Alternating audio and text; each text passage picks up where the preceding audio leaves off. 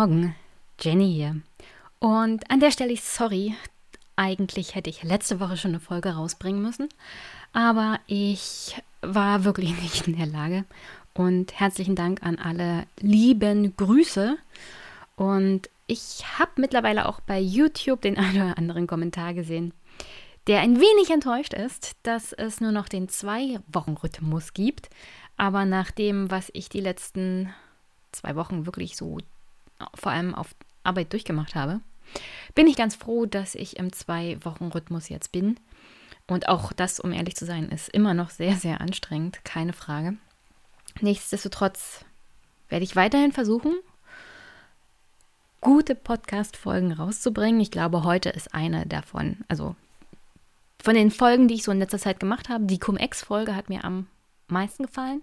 Und die heutige Folge, das Gespräch mit Malte Thiessen, das ihr gleich hören werdet, war auch wieder wunderbar. Es ist fast auf Augenhöhe mit Gesprächen mit Albrecht von Lucke von der Unterhaltung her und auch vom Wissenswerten her, was so bei rumgekommen ist. Deswegen hoffe ich auch, dass die Folge heute eine breite Unterstützung findet, insofern, dass es halt auch gut ankommt. Aber ja, also hm, zwei Wochen Rhythmus ist schon ganz gut, auch für meine geistige Gesundheit. Und ich danke allen, die dafür Verständnis haben. Dafür war aber auch die letzte Folge fünf Stunden lang. Ich hoffe, ihr habt sie euch gut eingeteilt. Die heutige wird nur knapp zwei Stunden sein, also auch das gut einteilen, würde ich sagen. In zwei Wochen geht es dann weiter mit wunderbaren Gästen. Wie gesagt, heute erstmal Malte und natürlich habe ich nicht vergessen, dass ich euch einen neuen Superpack für den Januar schuldig bin.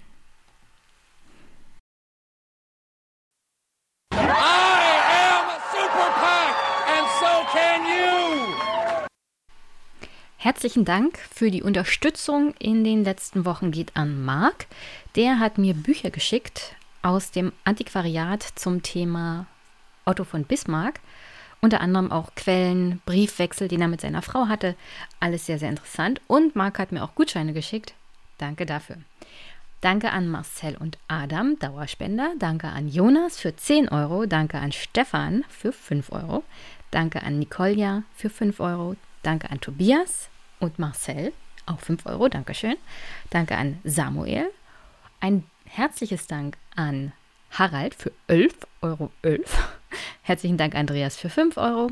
Danke an Philipp, Christoph. Danke an Hans-Jörg, ebenfalls 11,11 Euro. 11. Danke an Robert, Birgit, 25 Euro. Herzlichen, herzlichen Dank. Danke an Ingo, Andreas, 10 Euro. Danke an Anonym, Dominik, 5 Euro. Ingmar, ebenfalls Dauerspender der ersten Stunde, hat 15 Euro wieder gespendet. Herzlichen Dank geht raus an die Podcast Familienunterstützung in Höhe von 10 Euro, an Lydia, Linda und Robert. Ich freue mich immer, wenn ich eure Namen lese. Danke an Thomas für 5 Euro, Marc 5 Euro, Grüße nach Dublin zurück und herzlichen Dank fürs Unterstützen und Hören.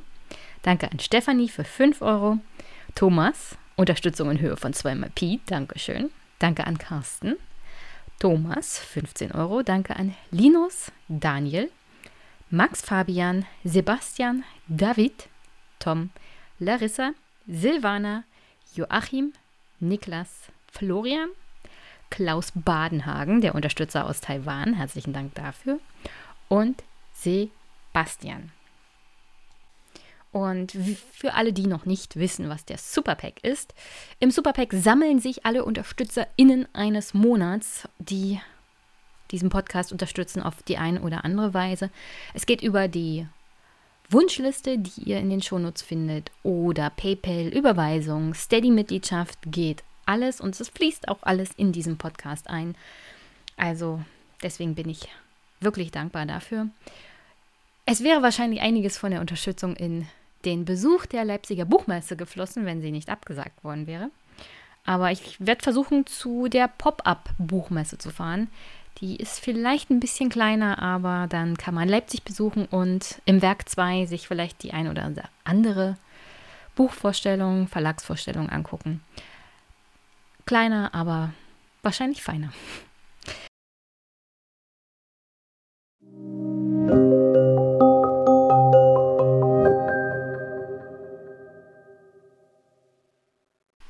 So, und an der Stelle will ich eigentlich nicht groß noch weiter rumreden. Es gibt einige Themen, die sich schon wieder angestaut haben, aber wenn man halt ausfällt, passiert das andauernd. Das fällt mir vor allem in letzter Zeit viel, viel auf. Diese tatsächlich 40, 50 Stunden Woche mit echter Arbeit und nicht nur Podcast, das, ach, wenn man nur vom Podcasten leben könnte, das würde tatsächlich einiges erleichtern. Nichtsdestotrotz hoffe ich, dass die heutige Folge euch sehr, sehr gefällt. Ich habe mit Malte Thiessen gesprochen über Impfen, Impfpflicht, den modernen Staat. Er hat wunderbare Bücher geschrieben, unter anderem Die immunisierte Gesellschaft, auf Abstand eine Gesellschaftsgeschichte der Corona-Pandemie und Impfen in Europa. Also unglaublich interessante Bücher findet ihr alles in den Shownotes. Guckt es euch an oder bestellt es euch unter anderem bei der Bundeszentrale für politische Bildung. Ja, da sind die Bücher von Malte auch günstig zu haben. Auf Abstand ist erschienen im Campus Verlag und ist aktuell für ca. 25 Euro zu kaufen. Gerne beim Buchhändler eurer Wahl, um die Ecke, nicht bei dem bösen Jeff Bezos Ableger. Also kann ich nur wärmstens empfehlen. Zu meiner Schande muss ich gestehen, und das hört ihr gleich auch nochmal, dass ich die Bücher von Malte nicht gelesen habe. Nicht so richtig, vollständig. Vor allem nicht auf Abstand und die immunisierte Gesellschaft. Ich habe mich mit ähm, allgemeinen Texten und dem Buch Infiziertes Europa, das Malte mit herausgegeben hat, für das Gespräch vorbereitet. Und auch da ist schon einiges Ergiebiges bei rumgekommen. Ich hoffe, dass Malte bald mal im Podcast nochmal zu Gast ist unter anderem, damit wir auch mal über die Impfgeschichte der DDR sprechen können. Dazu sind wir gar nicht gekommen. Aber ja, Malte hat mir versichert, dass er wiederkommt. Jetzt habt erstmal viel Spaß mit Malte Thiessen, die Impfpflicht, der moderne Staat und mir. Und danach hören wir uns zum Abschluss nochmal.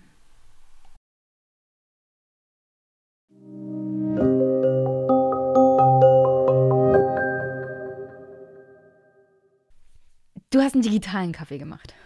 Digitalen Kaffee und digitale Kekse habe ich auch. Digitale Kekse, sehr gut. Du äh, robbst dich langsam so ran an das Albrecht von Lucke-Niveau, ja? Lieblingsgast, wunderbar. Du, habe ich übrigens festgestellt, bevor ich hier zur offiziellen Begrüßung komme. Du musst wiederkommen. Ich habe hier acht Seiten Fragen. Wir werden um Gottes Willen nicht in dieser Stunde fertig werden. Sehr gut, ich sehr habe, gut. Um ehrlich zu sein, mich vorbereitet mit verschiedenen Texten. Ich bin nicht dazu gekommen, dieses wunderbare Buch zu lesen. Ich bin nicht dazu gekommen, dieses wunderbare Buch zu lesen. Und Ich ich, bin habe beruhigt, danke. Infiziertes Europa auch nur stückchenweise gelesen. Das ist gut. Und trotzdem, also von anderen Texten habe ich mich, die ich geschafft habe, habe ich mich für das Gespräch heute inspirieren lassen. Und bin aufs acht Seiten Fragen gekommen. Ja, wunderbar. Ja, gut. Haben wir doch was zu tun. Also gut, dass du digitalen Kaffee mitgebracht hast. Ich habe realen Tee. Oh, super. Was ist das für eine coole Tasse?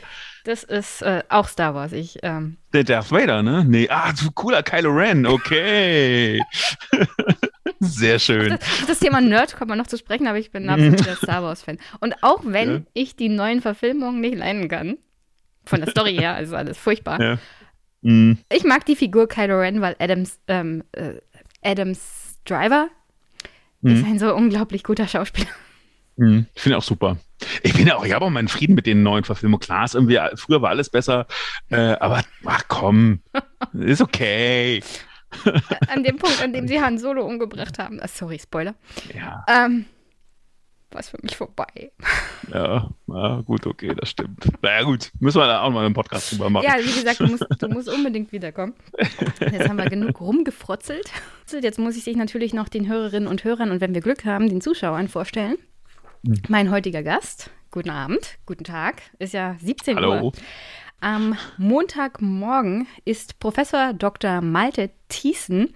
Er leitet das LWL-Institut für Westfälische Regionalgeschichte in Münster, also aus Münster auch zugeschaltet. Zuvor war er unter anderem Juniorprofessor an der Karl von Osetzky Universität Oldenburg. Der Historiker ist Experte für die Geschichte des Impfens. 2017 veröffentlichte er mit Immunisierte Gesellschaft Impfen in Deutschland im 19. und 20. Jahrhundert ein Standardwerk. Vor kurzem erschien sein neuestes Buch Auf Abstand eine Wissenschaftsgeschichte der Corona-Pandemie. Erschienen im Campus Verlag, erhältlich dort für 24,95 Euro. Dieses Buch ist das hier, ja. Ich habe es mir selbst gekauft, deswegen diesmal kein Danke an den Verlag fürs Zuschicken, aber ein Danke an den Verlag fürs Veröffentlichen. Und vielleicht kann ich ja Malte dazu überreden, dass er mit mir zusammen heute noch eins verlost, wenn ihr diesen Podcast auf Twitter teilt. Mal sehen, ob ich eins rausleiern kann aus, ein, aus seinen Rippen.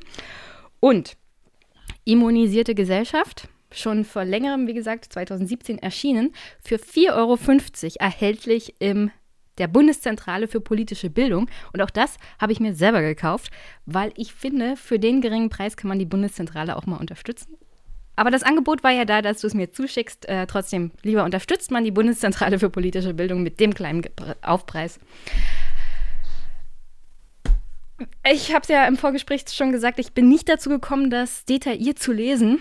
Deswegen musst du ja wiederkommen. Ich bin mir ziemlich sicher, alleine zur immunisierten Gesellschaft könnten wir stundenlang reden. Aber ich bin dann dazu übergegangen, einfach mal allgemeine Fragen zu stellen. Und wir fangen einfach an mit einer Frage, die auch TV Total ein bisschen beschäftigt hat weil das ist dann meine erste Frage. Bist du auch der bestgelaunteste Impfexperte in Deutschland? Und wenn ja, warum? Wir gucken uns erst das Video an und dann kannst du ja die Frage beantworten. So, es gibt ja im Moment wirklich mal wieder nur noch Sendungen über Corona, Boostern und Co. Wir haben da aber einen Impfexperten entdeckt. Da habe ich mich gefragt, es sind ja triste Zeiten. Wo nimmt der seine gute Laune her? Guten Abend, Herr Professor Thiessen. Schönen guten Abend, Frau Slomka. Ja, wenn man zurückguckt in die Geschichte des Impfens, hat man das Gefühl, ähm, Geschichte wiederholt sich. Vieles war schon da, auch Impfskepsis oder auch militante Impfgegner gab es früher schon, zum Beispiel in, in den 1870er Jahren, also im 19. Jahrhundert, als es um die Pocken ging. Und man hat den Eindruck, die brauchten damals gar kein Internet, um sich zu finden und auch um Verschwörungsmythen zu verbreiten. ne? Warum ist er so gut gelaunt? Und dann ist mir klar geworden, ach klar, ich glaube, der hat hier. Guten Abend, Herr Professor Thiessen. Schönen guten Abend, Frau Slomka. Ja, wenn man zurückguckt in die Geschichte des Impfens, hat man das Gefühl, ähm, Geschichte wiederholt sich. Vieles war schon da, auch Impfskepsis oder auch militante Impfgegner gab es früher schon, zum Beispiel in den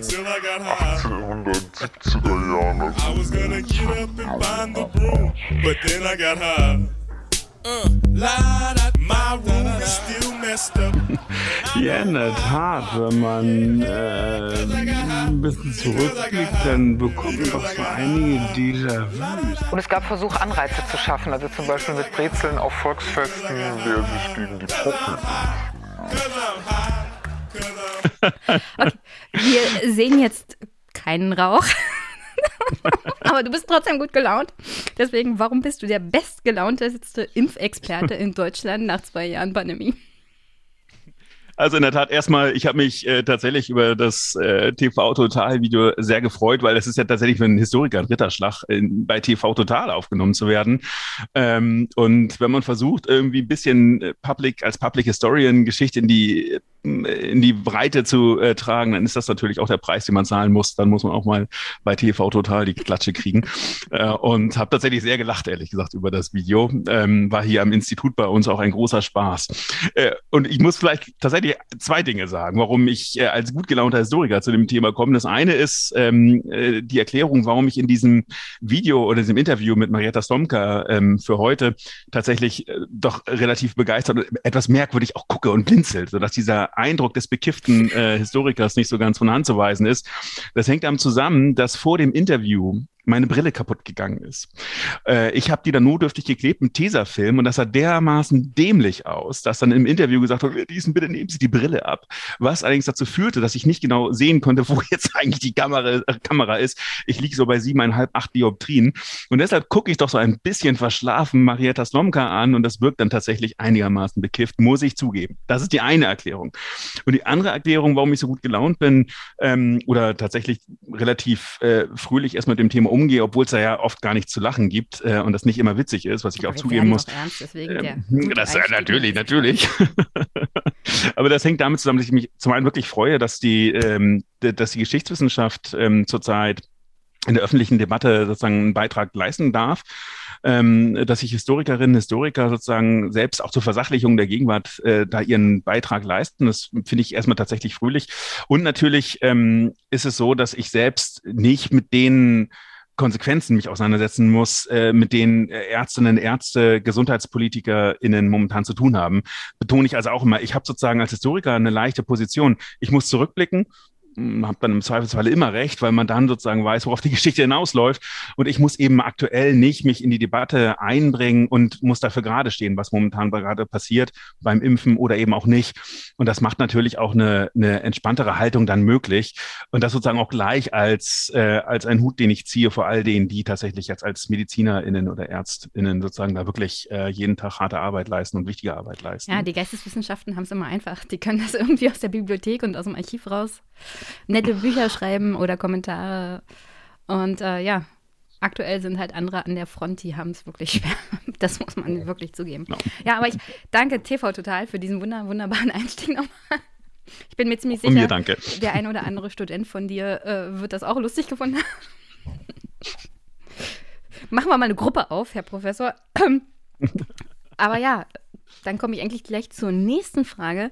Du hast dich mal als einer dieser Nerds bezeichnet, die jetzt sozusagen aus dem Keller über das wichtige Thema reden können. Und ähm, du beschäftigst dich ja schon seit längerem mit Seuchen und Impfgeschichte. Wie kommt man eigentlich zu diesem Thema? Ist ja auch für einen Historiker nicht so typisch. Also in der Tat ist die Impfgeschichte, dass ich mich damit jetzt äh, fünf, sechs Jahre lang intensiv beschäftigt habe, das war wirklich ein Unfall. Ähm, es fing damit an, dass ich eigentlich mal vorhatte, eine Globalgeschichte der spanischen Grippe zu schreiben. Ähm, damals, äh, Anfang der 2000er, als ich das plante, da gab es noch nicht so viel, wie es jetzt auch schon gute Sachen gibt. Mm, und ich ging dann immer in die Archive, um zu gucken, was es da zur spanischen Grippe gibt und bestellte Akten und Akten. Äh, und zur spanischen Grippe kam immer nicht viel, weil die tatsächlich in den Archiven keine großen Spuren hinterlassen hat. Ähm, was aber immer wieder kam, waren Akten zum Impfen. Mich hat das Impfen null 0,0 interessiert. Ich habe die Akten dann immer weggeschoben und dachte, oh Mensch, wieder das Impfen, ich kann es nicht sehen.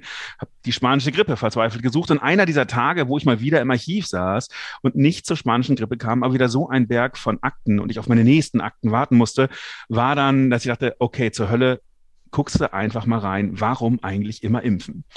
Und ich war dann, machte die Akte auf, ich weiß gar nicht mehr genau, was es war, und war wie elektrisiert, weil ich plötzlich merkte, okay, Moment, nein, es geht hier beim beim Impfen, es geht gar nicht ums Impfen. Es geht nicht um den Peaks oder um den Schnitt für den Einzelnen bei der Pockenimpfung. Es geht um die Grundsätze der Gesellschaft. In diesen Akten standen nämlich dann äh, wirklich, waren extrem spannende Debatten plötzlich versammelt. Da ging es um, um die Frage, ähm, ja, was muss die oder der Einzelne leisten für die Allgemeinheit? Wie verantwortungsvoll ist die oder der Einzelne, wenn er sich zum Beispiel für andere mitimpfen lässt? Oder um die Frage, wer darf über den Körper bestimmen? Zum Beispiel bei der Impfpflicht, der Staat oder der Mensch. Das heißt, ich merkte plötzlich, oh, beim Impfen geht es ja wirklich äh, ans Eingemachte. Und das ist für HistorikerInnen natürlich immer spannend, wenn es knallt, ähm, wenn, wenn sich Gesellschaften auseinandersetzen, äh, um Fragen streiten, dann äh, da sind HistorikerInnen immer gern dabei, weil man da viel über eine Gesellschaft herausfinden kann. Und so bin ich von einer ziemlichen Nerdfrage eigentlich äh, dann sozusagen auf dieses Thema gekommen das Thema war nach wie vor lange Zeit Nerd-Sache. Also 2017, als das Buch rauskam, ähm, ist das, sagen wir mal so, nett aufgenommen worden, äh, aber hat jetzt keine großen Wellen geschlagen. Ähm, das Interesse war überschaubar, sagen wir es mal so. Ähm, und das ist heutzutage natürlich so seit 2020 anders. Ähm, ich wünschte, es wäre nicht so, weil dann hätten wir nicht den aktuellen Anlass. Aber das ist der Hintergrund, vor dem jetzt tatsächlich so die Nerd-Seuchengeschichte und Seuchen- und Impfgeschichte tatsächlich zurzeit natürlich einen ganz anderen Stellenwert hat als noch vor einigen Jahren. Das mit der spanischen Grippe finde ich interessant. Ich meine, äh, jetzt greife ich ganz schön viel vor. Du schreibst aber auch in deinem Buch ja eine Gesellschaftsgeschichte der Corona-Pandemie. Und was viel auffällt, Corona wurde ja auch vor allem am Anfang mit der spanischen Grippe immer mal verglichen. Es ist die letzte große, wirklich globale Pandemie, bei der Millionen Menschen gestorben sind. Also ich habe hier zwei Standardwerke, die ich auch empfehlen würde zu, zum Thema spanische Grippe, die mittlerweile auch bei der Bundeszentrale für politische Bildung erhältlich sind. Ich packe es mal dann in die Show Notes. Aber, danke. Aber im Großen und Ganzen müsste man sagen, dieses Thema spanische Grippe in der breiten Öffentlichkeit und äh, in der Wahrnehmung war ja auch erst jetzt durch Corona wirklich hochgespült worden. Selbst in der Zeit nach der spanischen Grippe, wo die ganzen Menschen gestorben sind, wo man tatsächlich alltäglich die Folgen zu spüren bekommen hat, und du hattest es ja gerade berichtet, in den Archiven war kaum was quellenlagemäßig zu finden. Also woher kommt das? Wie kann das sein, dass man in der Zeit dieser wirklich großen, schlimmen Pandemie das alles so schnell verdrängt hat? Also es ist in der Tat eines der großen Mysterien aus heutiger Perspektive. Die spanische Grippe ist eine vergessene Seuche oder zumindest eine ich würde gar nicht von verdrängt sogar sagen, sondern eine ignorierte Seuche kann man fast schon sagen. Und das ist tatsächlich schon zeitgenössisch. 1918, äh, 1919 kann man das konstatieren. Ähm, gibt da wirklich tolle, tolle Bücher. Ich weiß gar nicht, welche du jetzt empfehlen äh, würdest. Ähm, aber, ich hol mal äh, schnell her. Ja, genau. Dann können wir gleich Werbung machen und äh, wenn ich darf, rede ich einfach weiter. Ähm, aber ähm, was beispielsweise ähm, Kolleginnen, Kollegen wie Wilfried Witte herausgearbeitet haben, äh, dass die spanische Grippe durchaus ja einen riesen gesellschaftlichen Impact ja, hatte. Also, viele, ich habe hier irgendwo noch eins. Aber, ja, unbedingt. Aber das hier von Laura Spinney. Laura Spinney, genau. Das würde ich auf alle Fälle empfehlen. Genau. 1918, die Welt im Fieber. Das gibt es, glaube ich, mittlerweile auch bei der Bundeszentrale für politische hm. Bildung. Mhm. Ähm, das guckt sich natürlich schöner an. Die Bundeszentrale für politische Bildung muss auf den Preis aufpassen. Also tatsächlich kann ich nur ähm, empfehlen, wie man überhaupt die Bundeszentrale für politische Bildung äh, empfehlen kann. Du hast ja äh, schon Werbung dafür vollkommen zurecht gemacht. Ähm, und in der Tat ist sozusagen die Forschung zur spanischen Grippe, erstmal dauert es lange, äh, bis das in der solchen Geschichte überhaupt ankommt, das Thema. Ähm, und die Befunde dann sind tatsächlich sehr erstaunlich, nämlich die spanische Grippe ist in der, in der damaligen Zeit spielt die keine große Rolle. Und dafür gibt es unterschiedliche Erklärungen. Die naheliegendste Erklärung ist, dass 1918, 1919, also am Ende des Ersten Weltkriegs, andere Dinge eine äh, große Rolle spielten, zum Beispiel der Erste Weltkrieg, ähm, was ja auch ähm, erstmal ein gutes Argument zu sein scheint. Ich glaube, und das haben eben äh, viele HistorikerInnen in letzter Zeit dann äh, nachgewiesen, äh, dass noch eine andere Sache eine Rolle spielt, nämlich die spanische Grippe ist erstmal für die damaligen Menschen die gute alte Grippe. Und so wird sie tatsächlich auch oft bezeichnet in den Zeitungen. Das heißt, äh, die spanische Grippe ist nicht, wie für uns heute Corona, eine neue, unbekannte Bedrohung. Und deshalb ist das Aufmerksamkeitsfenster dann gleich ganz offen, sondern sie ist etwas, was man ja nun eigentlich schon kennt. Vielleicht ein bisschen schlimmer als früher, das gibt so einige Berichte dann, aber insgesamt eben die gute alte Grippe. So wird sie tatsächlich in einigen Zeitungen explizit benannt und damit etwas, was sozusagen in die, in die Wahrnehmung schnell einzupassen ist. Und deshalb erregt es tatsächlich auch erstmal keine so große ähm, Aufregung. Ähm, es gibt hier und da Berichte, aber insgesamt ist das eben etwas, was sozusagen tatsächlich unter dem Radar durchfliegt. Obwohl man letztlich, ähm, allein für Deutschland geht man so von um die 420.000 Toten aus. Ähm, obwohl das sozusagen jetzt kein, kein Schnupfen ist, ähm, bleibt das unter dem Radar. Und es bleibt auch lange Zeit nach der spanischen Grippe unter dem Radar. Die, die Seuchengeschichte, MedizinhistorikerInnen vor allem, haben sich dann äh, ab den 70er, 80er Jahren vorsichtig überhaupt erst mit ihr auseinandergesetzt. Und eigentlich ist erst im 21. Jahrhundert, ähm, wenige Jahre vor Corona, das zu einem großen Ding geworden, beispielsweise mit Laura Spinney's Gesamtdarstellung, die man tatsächlich gut empfehlen kann. Ich, ich glaube, ich habe noch ein sehr, sehr tolles, aber mir, ich, mir fällt jetzt einfach nicht ein, wo es steht. ähm, Alles gut. Aber ich empfehle auch noch die Serie von Extra History Spanish Flu dazu. Die haben das auch sehr gut mhm. aufgearbeitet. Und die machen auch immer eine Zusatzfolge mit äh, Lies, also zu sagen, wenn sie ihnen Fehler mhm. unterlaufen sind, dann machen sie nochmal eine Folge, um das zu berichtigen. Äh, daher kannte ich auch Spinnys Buch. Und in diesen Folgen gehen sie auch darauf ein, dass man halt eine Situation hat, im Ersten Weltkrieg, die USA sind gerade dem Ersten Weltkrieg beigetreten, fangen an, Soldaten an die Front zu schicken nach Europa. Und es gibt Berichte halt über Grippeausbrüche und die höchsten Doktoren auch der Militärs sagen, ah, das ist was, das geht vorbei, das ist saisonal, das erleben wir jedes Jahr ähm, und ignorieren dabei unter anderem auch die regionalen Doktoren, die feststellen, dass erstaunlich viele auch junge Menschen an dieser Grippe sterben, was unüblich ist für Grippe so generell. Und deswegen ja, empfehle ich diese, die Folgen dazu nochmal. Was für mich dann auch interessant ist, wenn man das mit der spanischen Grippe vergleicht, Corona, dann könnte man aber sagen, Corona hat sofort ja praktisch die Alarmglocken schlagen lassen. vielleicht nicht direkt bei der chinesischen Regierung, als es aufkam. Das dauerte dann tatsächlich eine Weile.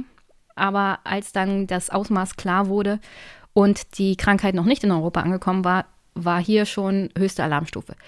Woher kommt das? Also in der Tat ist es der Vergleich zur spanischen Grippe ähm, einerseits ähm, erstmal kontraproduktiv. Ähm, das war ja tatsächlich 2020 im Februar, März waren das die grellen Schlagzeilen. Da war die spanische Grippe sehr präsent und das hat, glaube ich, wenig zur, ähm, äh, zur, zur Debatte beigetragen, weil es eher dann für große Sorge oder vielleicht sogar schon in Hysterie dann umgeschlagen ist. Also mit den Todeszahlen, mit denen man dann operierte, ähm, das ist wenig hilfreich.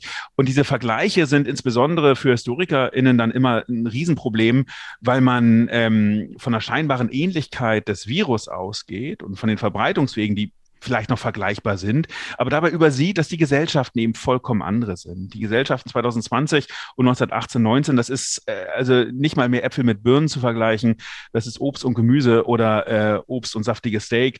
Ich weiß nicht, wie man es besser formulieren sollte. Das passt also nicht. Und das ist, glaube ich, ein Problem, worauf HistorikerInnen immer wieder hinweisen äh, können und müssen. Es bringt uns überhaupt nichts, das Virus zu vergleichen, sondern wir müssen auf die Gesellschaft gucken. Wir müssen den Kontext ähm, vergleichen, um dann überhaupt überhaupt ähm, die äh, gegenwärtigen, ähm, äh, gegenwärtige Debatte und Maßnahmen dann entsprechend einbetten zu können. Deshalb ist der Vergleich mit der spanischen Grippe einerseits ein Riesenproblem, andererseits, und darauf hast du eben äh, vollkommen zu Recht hingewiesen, ist es natürlich sehr hilfreich, weil man gucken kann, was ist denn eigentlich jetzt äh, wie erklärt sich das, dass wir heute so anders reagieren? Äh, und in der Tat hat sich eben, und das ist darauf, worauf ich hinaus will, die Gesellschaft eben sehr grundlegend geändert. Die Wahrnehmung von Gesundheit und Krankheit, ähm, auch die, die Wahrnehmung von Schutzmöglichkeiten ist natürlich heute, insbesondere im 21. Jahrhundert, eine ganz andere als Anfang des 20. Jahrhunderts. Ähm, den Vergleich, den ich dann immer versuche ähm, aufzuziehen, den ich spannender finde als der Vergleich zwischen Corona und spanischer Grippe, ist der Vergleich zwischen Corona und der Hongkong-Grippe 69-70. Die Hongkong-Grippe 69-70 ist auch eine Influenza-Pandemie, äh, auch weltweit, äh, hat ähm, in, allein in Westdeutschland um die 50.000 Tote innerhalb eines Jahres zur Folge. Und auch da, genau wie bei der spanischen Grippe, verhallt quasi ohne Echo im, äh, in der Öffentlichkeit. Also auch da gibt es keine großen Reaktionen, obwohl eben auch diese ähm, Influenza-Pandemie keine, kein Schnupfen ist, sondern eben massive Todeszahlen äh, zu man massive Todeszahlen beklagen muss in der Zeit. In Corona ist das eben ganz anders. Äh, und zwar von Beginn an, wie du schon richtig gesagt hast, zumindest ab März, würde ich sagen. Da ist dann wirklich die, da, da schrillen dann die Alarmglocken. Und Warum das so anders ist, ist, glaube ich, ganz entscheidend und das ist, glaube ich, in historischer Perspektive zu erklären, weil man da nochmal einmal zeigen kann, wie sehr sich die Risikowahrnehmung geändert haben. Bei der Hongkong-Grippe, da ähm, spielt die Grippe keine große Rolle, weil man eben, so heißt es damals wörtlich, weil eben nur Ältere und Vorerkrankte betroffen sind. Und das ist der, der entscheidende Unterschied zu heute. Ähm, 69, 70 gilt sozusagen der Tod von Vorerkrankten und Älteren sozusagen noch als Kollateralschaden, der irgendwie dazugehört. So zynisch muss man das was sagen. Das heißt, die Vorstellung, dass man Ältere und Vorerkrankte schützen kann, die ist etwas, was sich sozusagen in den Jahrzehnten, äh, seit den 70er, 80er, 90er Jahren sozusagen dann in der Bevölkerung breit macht und was eben zu einer ganz neuen Risikowahrnehmung heute führt. Das heißt, Corona ist deshalb so anders und deshalb schrillen die Alarmglocken nicht, weil das Virus so anders ist oder weil die, die globale Verbreitung äh, so anders ist, sondern weil unser, unser, unsere Ängste andere sind. Wir haben Angst um Ältere und Vorerkrankte. Und zwar, weil wir mittlerweile wissen und es gewohnt sind, dass wir bis ins hohe Alter eine hohe medizinische optimale Versorgung sicherstellen können, weil auch zum Beispiel unser Umgang mit dem, mit dem Rentenalter, mit dem goldenen Herbst ein anderer ist. Wir sind heute, gehen wir davon aus, dass man, wenn man alt ist, ein aktives, erfülltes Leben hat. Auch das ist anders als noch in den 60er Jahren. Und deshalb ist Corona bei uns ein Problem. 2000, 2020. Und deshalb sind wir 2020 bereit, Eindämmungsmaßnahmen in Kauf zu nehmen, die bis dahin undenkbar waren. Das ist tatsächlich das historisch Einzigartige an Corona, ist nicht das Virus, nicht die Verbreitungswege, sondern die Eindämmungsmaßnahmen, die wir bereit waren in Kauf zu nehmen und der große Konsens dafür. Und das scheint mir tatsächlich interessant zu sein. Du hast mal gesagt, Seuchen seien die sozialsten aller Krankheiten. Stimmt das immer noch? Ich meine, Corona widerlegt das doch eigentlich. Also in der Tat ist das, habe ich für das Zitat viel Haue bekommen, ähm, weil die sozialsten aller Krankheiten schnell suggeriert, dass Seuchen sozusagen sehr sozial sind, also alle gleichermaßen treffen. Kommt halt Und das ist an, wie tödlich sie Mhm. sind. Genau, also zum einen das und zum anderen äh, meine ich auch nicht, dass Seuchen die sozialsten Krankheiten sind in dem Sinne, dass alle gleich betroffen sind. Im Gegenteil, ähm, Seuchen sind nämlich nicht die großen Gleichmacher, sondern ähm, sie treffen unterschiedliche Schichten ganz unterschiedlich. Und das hat auch Corona natürlich gezeigt. Sa ähm, Corona ist eine massive, ist ein Motor für massive soziale Ungleichheit und hat soziale Ungleichheit noch verschärft. Das heißt, die Möglichkeiten, ähm, zum Beispiel die Eindämmungsmaßnahmen, denen Folge zu leisten oder auf Abstand zu gehen, Kontaktbeschränkungen ein, äh, einzuhalten, das ist extrem abhängig von der sozialen Lage der Menschen. Und deshalb ist es tatsächlich das, ein ganz erschreckender Befund der Corona-Pandemie, dass wir vor Gesundheit und Krankheit, vor Leben und Tod nach wie vor extreme soziale Ungleichheit zu beklagen haben. In der Corona-Pandemie beispielsweise hing das mit, mit dem Einkommen, mit, der mit, der, mit dem Berufsstand zusammen, aber auch mit Geschlecht beispielsweise, dass Frauen in bestimmten Berufen sehr viel stärker ähm, arbeiten ähm, und deshalb stärker betroffen sind vom Virus, dass Frauen stärker zurückstecken müssen in der Pandemie, um diese Eindämmungsmaßnahmen umsetzen zu können. Alles das hat Corona offengelegt. Ähm, solchen sind nicht die sozialsten aller Krankheiten Krankheiten in dem Sinne, dass sie gerecht sind, sondern im Gegenteil, sie sind extrem ungerecht. Und dass Corona diese soziale Ungerechtigkeit, diese soziale Ungleichheit aufgedeckt hat, das, ähm, das ist zumindest eine meiner Thesen in, in dem Buch auf Abstand. Das ist eine der größten Schattenseiten, finde ich, nach wie vor, ähm, weil es zeigt, dass wir in der Gesundheitspolitik in diesem Bereich nach wie vor keine großen Verbesserungen, äh, äh, keine großen Verbesserungen ähm, erfahren haben, sondern nach wie vor eben vor Gesundheit und Krankheit, Leben und Tod die Ungleichheit sehr stark ist. Ja, an der Stelle empfehle ich nochmal das Buch von Adam Tooze, Welt im Lockdown.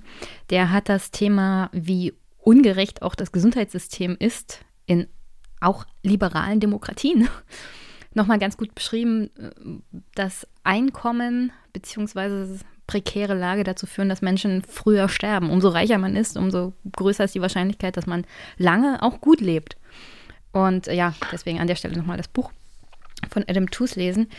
Was man beobachten kann, ist ja, dass sich ein bestimmtes Verhalten seit dem Mittelalter bei Menschen nicht geändert hat. Und das bezeichnet man als das Othering. Ich habe mir an der Stelle deinen Text Infizierte Gesellschaften, Perspektiven einer solchen Geschichte der Moderne mal durchgelesen. Und da beschreibst du es ja bei dem, also bei dem Unterthema Identität wir und die anderen ganz gut, wie es im Laufe der Zeit immer wieder dazu kam, dass wenn es um Krankheiten oder Viren geht, immer ein Sündenbock gefunden wurde. Sogar beim Thema AIDS ähm, gab es das noch. Unter anderem hatte sich ja da Herr Gauweiler von der CSU mal zum Thema geäußert, dass das eine homosexuellen Krankheit und sowas ist. Also äh, bitte nicht meine Meinung dazu. Das ist nicht meine Meinung dazu. Aber man könnte sagen, dass das selbst jetzt während Corona wieder aufgetreten ist. Da habe ich dir mal ein Bild vom Spiegel vom 1.2.2020 in, in den Chat gepackt. Da sieht man es nochmal ganz gut. Also dieses Format Made in China, also der Virus, der von China zu uns kam, hat ja dann auch dazu geführt, dass es weltweit Angriffe und ähm, rassistische Beleidigungen auch von Menschen aus dem asiatischen Raum gab. Also ist es etwas, was wir sagen können, die moderne Gesellschaft immer noch nicht überwunden hat. Also in der Tat ist das eine, ein Befund der Corona-Pandemie, der ein erstmal, ähm, der nicht nur erklärungsbedürftig ist, sondern der ist erschreckend. Ähm, Seuchen sind die sozialsten aller Krankheiten, weil sie sozusagen eine ganze Gesellschaft treffen. Äh, ganz unterschiedlich treffen, soziale Ungleichheit verstärken, aber, und das ist das Entscheidende, ähm, im, im, während einer Pandemie kann sozusagen jede, jeder eine Bedrohung für mich sein. Und das macht es, ähm, dass wir im, im Seuchenfall sehr genau gucken, unser soziales Umfeld abscannen, äh, nach, nach Risikofaktoren gucken und vor allen Dingen bei einer neuen Bedrohung wie Corona versuchen, Erklärung zu finden. Wir möchten das das Unbekannte erklären, wir möchten es verorten, auch im eigentlichen Wortsinne. Und das führt dazu, dass wir 2020 etwas beobachten konnten, was wir eigentlich irgendwie ins, ins finstere Mittelalter abschieben äh, wollen oder eigentlich was die Hoffnung wäre, was mit dem Mittelalter vorbei wäre, nämlich die Vorstellung, dass man, in, äh, wenn eine Seuche auftritt, ähm, sozusagen mit dem Othering ähm, ähm, Sündenböcke schafft, die dann als Verursacher der Seuche stehen. Das war im Mittelalter sind das dann ähm, jüdische Menschen, jüdischgläubische, äh, jüdischgläubige Menschen, die werden als Pestbringer verunglimpft und dann auch entsprechend zum Teil in Pogromen dann eben angegriffen.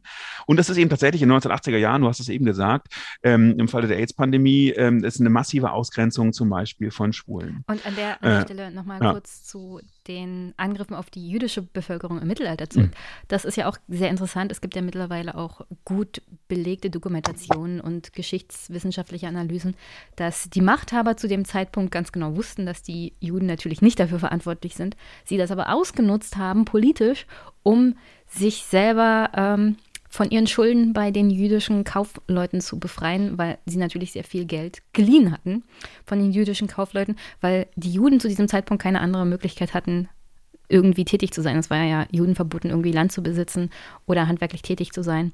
Also war das Thema Geldverleih für die jüdische Bevölkerung das einzige Mittel, um tatsächlich einen Lebensstandard zu erreichen. Und ja, im Mittelalter nutzte man dann von der Seite der Machthaber die Pest, um sich seiner Schulden zu entledigen. Also in der Tat, die Verschwörungstheorie ist sozusagen so zynisch, das jetzt klingt, für einige dann ganz praktisch, ja. weil man tatsächlich damit Kasse machen kann. Äh, und deshalb wird die auch zum Teil, werden solche Verschwörungstheorien, die Juden als Brunnenvergifter äh, sozusagen sehr bewusst geschürt, weil das tatsächlich dann äh, finanzielle Vorteile bringt. Aber es bringt eben auch Vorteile in dem Sinne, ähm, äh, weil man meint, dann plötzlich Erklärungen zu finden und damit sozusagen auch die Schuldigen für die, für die, für die Pandemie ausmacht und damit aber auch das Gefühl hat, okay, wir können etwas tun. Wir haben die das Sachen ist sozusagen unter Kontrolle. Stück, Genau, genau. Es ist so ein Stück, es suggeriert Kontrolle und eine Verortung der Pandemie. Und das ist etwas, was tatsächlich 2020 ähm, wieder eine Rolle spielt. Und das ist, finde ich, besonders erschreckend. Wir können beobachten, dass äh, im 21. Jahrhundert mitten in Deutschland plötzlich chinesisch aussehende Menschen dann plötzlich an den Pranger gestellt werden. Das geht im, im Februar los.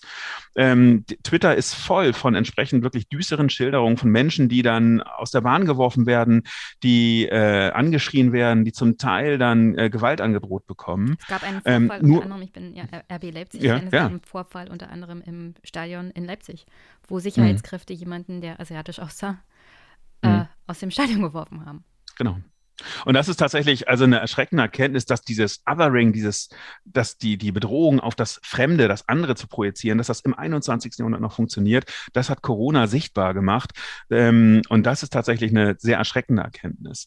Ich glaube, ähm, was wichtig ist, dass man ähm, im Hinterkopf zwei Dinge behält. Das eine ist, ich will das überhaupt nicht relativieren, ähm, aber es ist sozusagen ein Muster, was sozusagen bei vielen Menschen verbreitet ist, weil es diesem, diesem, diesem Bedürfnis entspringt, Dinge du sagtest es eben schon, kontrollieren zu können, das Unbekannte verorten zu können, ähm, das Gefühl zu haben, man kann etwas tun.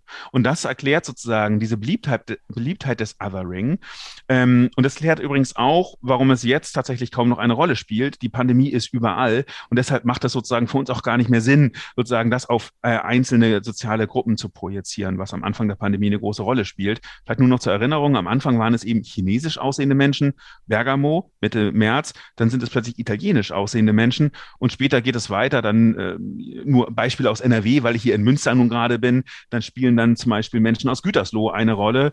Ähm, da bei einem Pandemieausbruch werden dann plötzlich Autos zerkratzt. Auch da greift dieses Othering, die Sündenbock-Theorie ist dann plötzlich bei der Hand.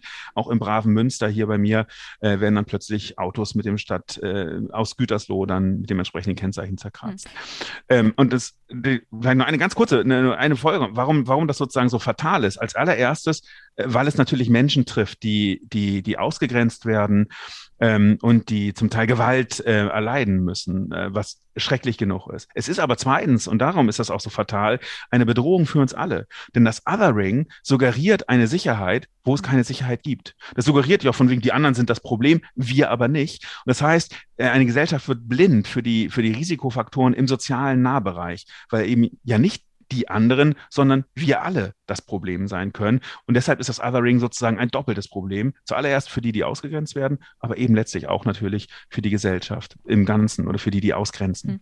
An der Stelle auch nochmal ein Hinweis. Heute kam hm, eine Information rum zum Thema Impfskepsis bei migrantischen Communities. Da gab es mhm. wohl eine kritische Äußerung unter anderem von Frau Giffey. Das ist dann natürlich auch wieder so ein Problem, weil wir seit Anfang dem, also seit dem Zeitpunkt, an dem wir wissen, dass es Impfmöglichkeiten gibt zum Thema Impfskepsis und Impfkampagne etc., können wir ja noch genauer kommen. Aber seitdem wir das wissen, war immer schon von Experten gesagt worden, wir brauchen eine vernünftige Kommunikation in alle Richtungen. Auch in die Bereiche mit Migrationshintergrund, in diese Communities. Und das wurde absolut verschlafen. Gutes Beispiel haben wir Bremen. Die haben eine sehr, sehr gute Impfkampagne gefahren in der Stadt, in alle Bereiche mit mehreren Sprachen. Das wurde in anderen Bundesländern absolut nicht gemacht. Und das ist auch ein Problem in Berlin. Es ist nicht das Problem, dass migrantische Communities irgendwie weniger am Impfen interessiert sind als andere. Es ist halt die Kommunikation. Ja. Da ein ganz wichtiger Punkt dazu noch. Ähm, es, ähm, es, spielt bei mir in einem Kapitel in Auf Abstand eine Rolle. Äh, Ende 2020, in der zweiten Welle damals, ähm, ähm, gibt es äh, von der Bildzeitung die Schlagzeile, die Intensivstationen seien voll mit Menschen mit Migrationshintergrund. Äh, das ähm, ist zurückzuführen auf eine Äußerung Lothar Wielers, ähm, der sozusagen tatsächlich beklagt hatte, dass ähm, in der zweiten Welle insbesondere Menschen mit Migrationshintergrund äh, getroffen sind und auch auf den Intensivstationen liegen. Aber, und das verschweigt die Bildzeitung natürlich dezent, äh, Lothar Wieler macht das auch als ein Kommunikationsproblem sichtbar. Er sagt nämlich, wir müssen in die Communities ran. Es bringt überhaupt nichts, wenn wir hier äh, auf Deutsch sozusagen die, ähm, Aufklärungsbroschüren äh, vermitteln. Und wir müssen äh, auch die aufsuchende Beratung tatsächlich stärker dann auch für unterschiedliche Adressatengruppen ähm, aufbereiten. In der Debatte ist es tatsächlich dann äh, eine sehr rassistisch äh, geprägter Unterton dann zu hören gewesen, und das noch milde gesagt, von wegen, die Migranten äh, sind sozusagen jetzt die, die Schuldigen an der Pandemie, deshalb liegen die so viel auf den Intensivstationen. Aber das Problem ist genau ein ganz anderes äh, natürlich, dass wir zu wenig äh, versucht haben, Aufklärung, ähm, Informationen tatsächlich in die breite äh, Masse zu, zu bringen, äh, die gesamte Bevölkerung abzudecken und alle anzusprechen. Es bringt eben nichts, äh, sozusagen nur äh, auf Deutsch äh, zu sagen, los, ihr müsst euch impfen lassen, sondern man muss eben tatsächlich auch in die Communities gehen. Und Bremen, genau, äh, das Beispiel, das er gebracht hat, das tatsächlich dann sehr viel besser geschafft als viele andere.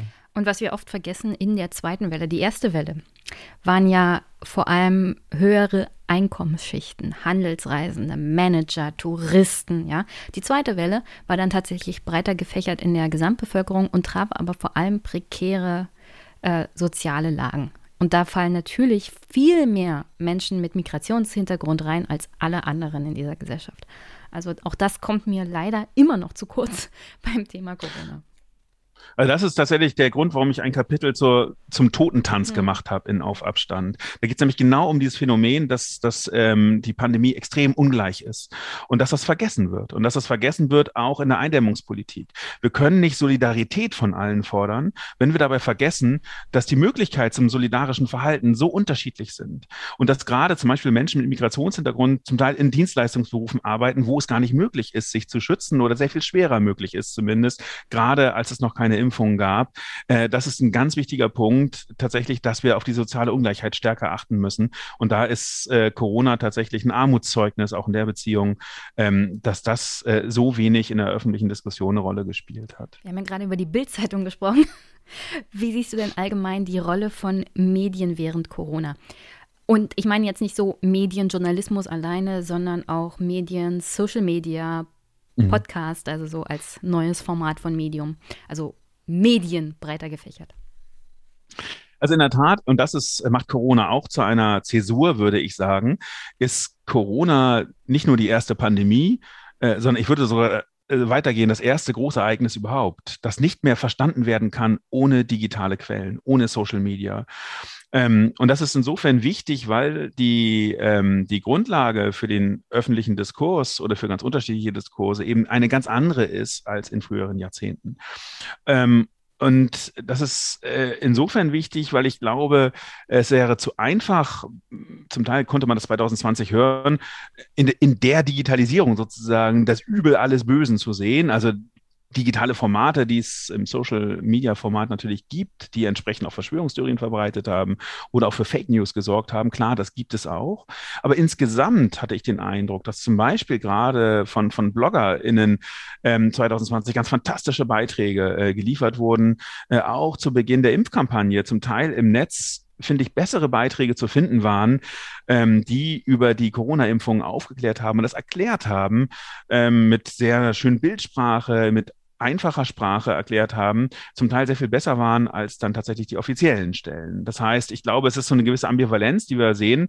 Einerseits sorgt die Digitalität von Kommunikation dafür, dass tatsächlich bestimmte Verschwörungstheorien, äh, auch bestimmte ähm, Gruppen sich anders und schneller vernetzen können und auch entsprechend mit Bildern und mit Filmen sozusagen präsenter sind. Aber wir haben eben auch die, die Möglichkeit, ganz anders in unterschiedliche, auf unterschiedlichen Ebenen und in unterschiedlichen äh, Gruppen sozusagen zu kommen kommunizieren. Äh, und das scheint mir, äh, das Potenzial scheint mir am Anfang zum Beispiel der Impfkampagne gar nicht ganz ausgeschöpft äh, worden zu sein. Da hätte man viel stärker drauf setzen können und vielleicht auch müssen. Insgesamt ist, ähm, ist das, was wir schnell mit dem Internet verbinden, also die Impfgegner, die Querdenker, die Corona-Leugner, die Echokammern sozusagen, in der sich dann Verschwörungstheorien ausbilden, in historischer Perspektive etwas gar nicht so Neues. Es gibt Impfgegner und Kritiker, ähm, Impfkritiker schon seit dem 19. Jahrhundert, auch mit Echokammern. Ähm, damals ist das natürlich nicht das Internet, sondern es sind eigene Verbandszeitschriften oder Zeitungen wie der Impfgegner. Äh, es gibt eigene, äh, eigene Stammtische, in denen man sich trifft, eigene Geschäfte zum Teil, in denen man einkauft. Das heißt, auch da gibt es Teilöffentlichkeiten, Echokammern und Menschen, die sich organisieren in Impfgegnervereinen, vielleicht ganz ähnlich wie heute. Also auch das vielleicht so ein bisschen der historische Blick hilft manchmal auch, dieses neue neue Phänomen so ein bisschen einzuordnen und es sich nicht so einfach zu machen, nicht alles auf die Digitalisierung zu schieben, die an allem schuld ist, sondern eben zu zeigen, das sind grundsätzliche soziale Prozesse und Strukturen, ähm, die sozusagen ein Problem sind. Und Digitalität macht es nur besser sichtbar. Aber ist nicht das eigentliche Problem. Ja, ich glaube, vor allem während des Kaiserreiches kamen ja diese organisierten Vereine auf, auch Impfgegnervereine. Ich war ganz erstaunt, dass es eine offizielle Zeitung gab. Das ist ja, ich meine, im Kaiserreich gab es Zensur, aber es gab eine mhm. Zeitung Impfgegner. Und ja, bis zu 300.000 Menschen organisiert in Vereinen für Impfgegnerschaft. Also ich glaube, da, ich will es nicht irgendwie abwerten, was wir aktuell erleben. Aber es ist schon fast Jammern auf hohem Niveau, wenn man das mit dem Kaiserreich vergleicht, wenn man tatsächlich organisierte Vereine hatte. Also vielleicht ist das sogar ganz beruhigend. Äh, äh, du hast vollkommen recht. Äh, um die Jahrhundertwende zum 20. Jahrhundert zählt ähm, mein Kollege Karl-Heinz Leven, hat 320.000 organisierte Impfgegner gezählt. Und das sind nur die, die wirklich ja. organisiert sind in Vereinen und Verbänden. Das sind nicht die, die einfach so am Stammtisch oder in der Kneipe irgendwie übers Impfen mal schimpfen. Und das ist, glaube ich, tatsächlich eine Dimension, 320.000, ähm, an die wir heute Gott sei Dank nicht rankommen und vielleicht auch so ein bisschen uns beruhigen kann. Ähm, die Kritik ist sozusagen immer mal wieder in Konjunktur Struktur natürlich da und wir haben es auch früher geschafft, irgendwie zu überleben. Ich will es damit auch nicht relativieren. Ähm, ich glaube aber, dass es insofern wichtig ist, weil wir auch gucken müssen, auch schon damals im Kaiserreich speist sich die Impfkritik und Impfskepsis aus ganz unterschiedlichen Quellen. Und da gibt es eine Quelle, das sind, das sind Antisemiten, äh, das sind äh, Verschwörungstheoretiker, das sind die Aluhüte sozusagen äh, von damals. Also bestimmte Sachen setzen sich fort. Ähm, leider ja, aber auch das setzt sich fort. Der größte Teil der Skeptiker speist sich aus einer Angst vor Nebenwirkungen. Ähm, und das heißt aber auch, da sind viele Menschen zu erreichen. Und das merkt man übrigens auch im 19. und 20. Jahrhundert. Das sind Eltern, die Angst haben, weil eben die Pockenimpfung damals noch sehr viel mehr Nebenwirkungen hat als heute die Impfung. Das heißt, Sachen, äh, Sorgen, Ängste, die man auch erstmal nicht sofort von Hand weisen kann. Aus der, aus dieser Ecke speist sich sozusagen auch ein Teil der Impfskepsis und das ist mein, meiner Wahrnehmung nach der größte Teil. Das heißt, diese unterschiedlichen Quellen für Impfskepsis, für Impfkritik, die wir in der historischen Perspektive wahrnehmen können, die könnten ein Plädoyer sein, auch heute genauer hinzugucken. Es sind nicht alles, äh, es sind nicht alles Aluhüte, es sind nicht alles rechte Spinner, sondern es sind Menschen mit, mit Sorgen und Ängsten, die uns manchmal irrational vorkommen mögen, aber mit denen wir umgehen können und auch umgehen müssen, glaube ich, um eben dann Menschen vom Impfen zu überzeugen. Es gab ja dann auch so Vorfälle, unter anderem den Lübecker Impfskandal, vielleicht kannst du das mal mhm. erläutern. Äh, dass das historisch betrachtet durchaus Gründe hatte, warum Menschen vielleicht doch eher skeptisch waren. Das heißt nicht, dass es ein Argument ist, Impfskepsis oder Impfgegnerschaft heute zu haben, aber Von der historischen also, Perspektive her. Also in der Tat ist die, die, sagen wir mal so, Impfskepsis und Impfkritik bekommt reichhaltig Nahrung, im, auch im 20. Jahrhundert. Äh, zuallererst Nahrung deswegen, weil der Umgang mit Nebenwirkungen nicht besonders transparent ist, im Kaiserreich nicht, auch in der Weimarer Republik noch nicht, und weil man auch relativ rustikal damit umgeht, mit den Nebenwirkungen. Das heißt, in der Gesundheitspolitik ähm, gibt es dann durchaus Äußerungen wie, also pff, die Eltern sollen sich mal nicht so anstellen, die Kinder, die sterben an den Nebenwirkungen, die wären sowieso gestorben. Äh, oder ähm, die das ähm, äh, dann abtun ähm, mit mangelnder Pflege durch die Eltern, ähm, dass man sozusagen, dass die Eltern sich nicht genug um die Kinder kümmern, dass sie deswegen an den Nebenwirkungen sterben. Und das ist sozusagen natürlich ein Problem, weil es zum Teil Nebenwirkungen einfach gibt. Äh, sie sind sehr gering und sie sind verschwindend gering, wenn man die Bedrohung durch die Pocken gegenüberstellt. Ähm, aber das sozusagen einfach nur abzutun, äh, hilft eben nicht in der Situation. Und deshalb gibt es immer wieder auch Impfkritik, die dann großen Zuspruch bekommt. Ein zweiter Punkt sind tatsächlich die Skandale, die es gibt im 20. Jahrhundert, die Impfskandale. Und da sticht hervor tatsächlich dieser Lübecker Impfskandal 1930. Das ist äh, insofern besonders interessant, äh, weil es sich da um eine Impfung handelt, die damals ganz neu ist. Das ist die Tuberkuloseimpfung. Und die wird ziemlich stümperhaft in Lübeck ausprobiert an äh, mehr als 200 Kindern.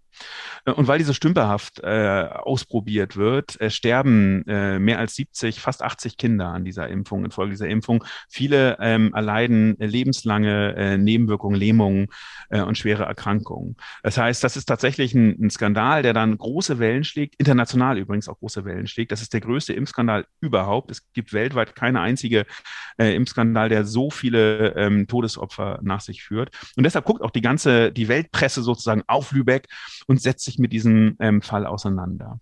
Und das ist insofern spannend, weil diese Polio, äh, Entschuldigung, die Tuberkuloseimpfung, um die es damals bei dieser, äh, beim Lübecker Versuch da geht, ähm, weil die auf auf die anderen Impfungen, insbesondere auf die Pockenimpfung dann abfärbt und die dann in der Kritik stehen. Und es geht da letztlich gar nicht nur um das Impfen an sich, sondern es geht um die Grundsatzfrage von Transparenz und um die Frage, Grundsatzfrage von Sicherheit um die Frage, wer muss eigentlich für Sicherheit sorgen?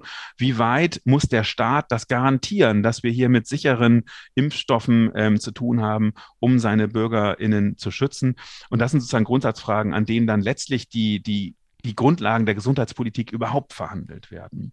Und das führt letztlich dazu, so schlimm dieser Skandal ist, dass äh, sich Gesundheitspolitik ändert, dass, dass tatsächlich transparenter mit Nebenwirkungen äh, umgegangen wird, dass man Fälle dokumentiert und, einem, äh, und auch tatsächlich ähm, den vielen, den meisten Befürwortern des Impfens klar wird, wir müssen eben mit Nebenwirkungen transparent, offen umgehen und müssen versuchen, da die Befürchtung zu nehmen, damit wir sozusagen das Impfen jetzt nicht ähm, dann dieser Impfkritik aussetzen nutzen.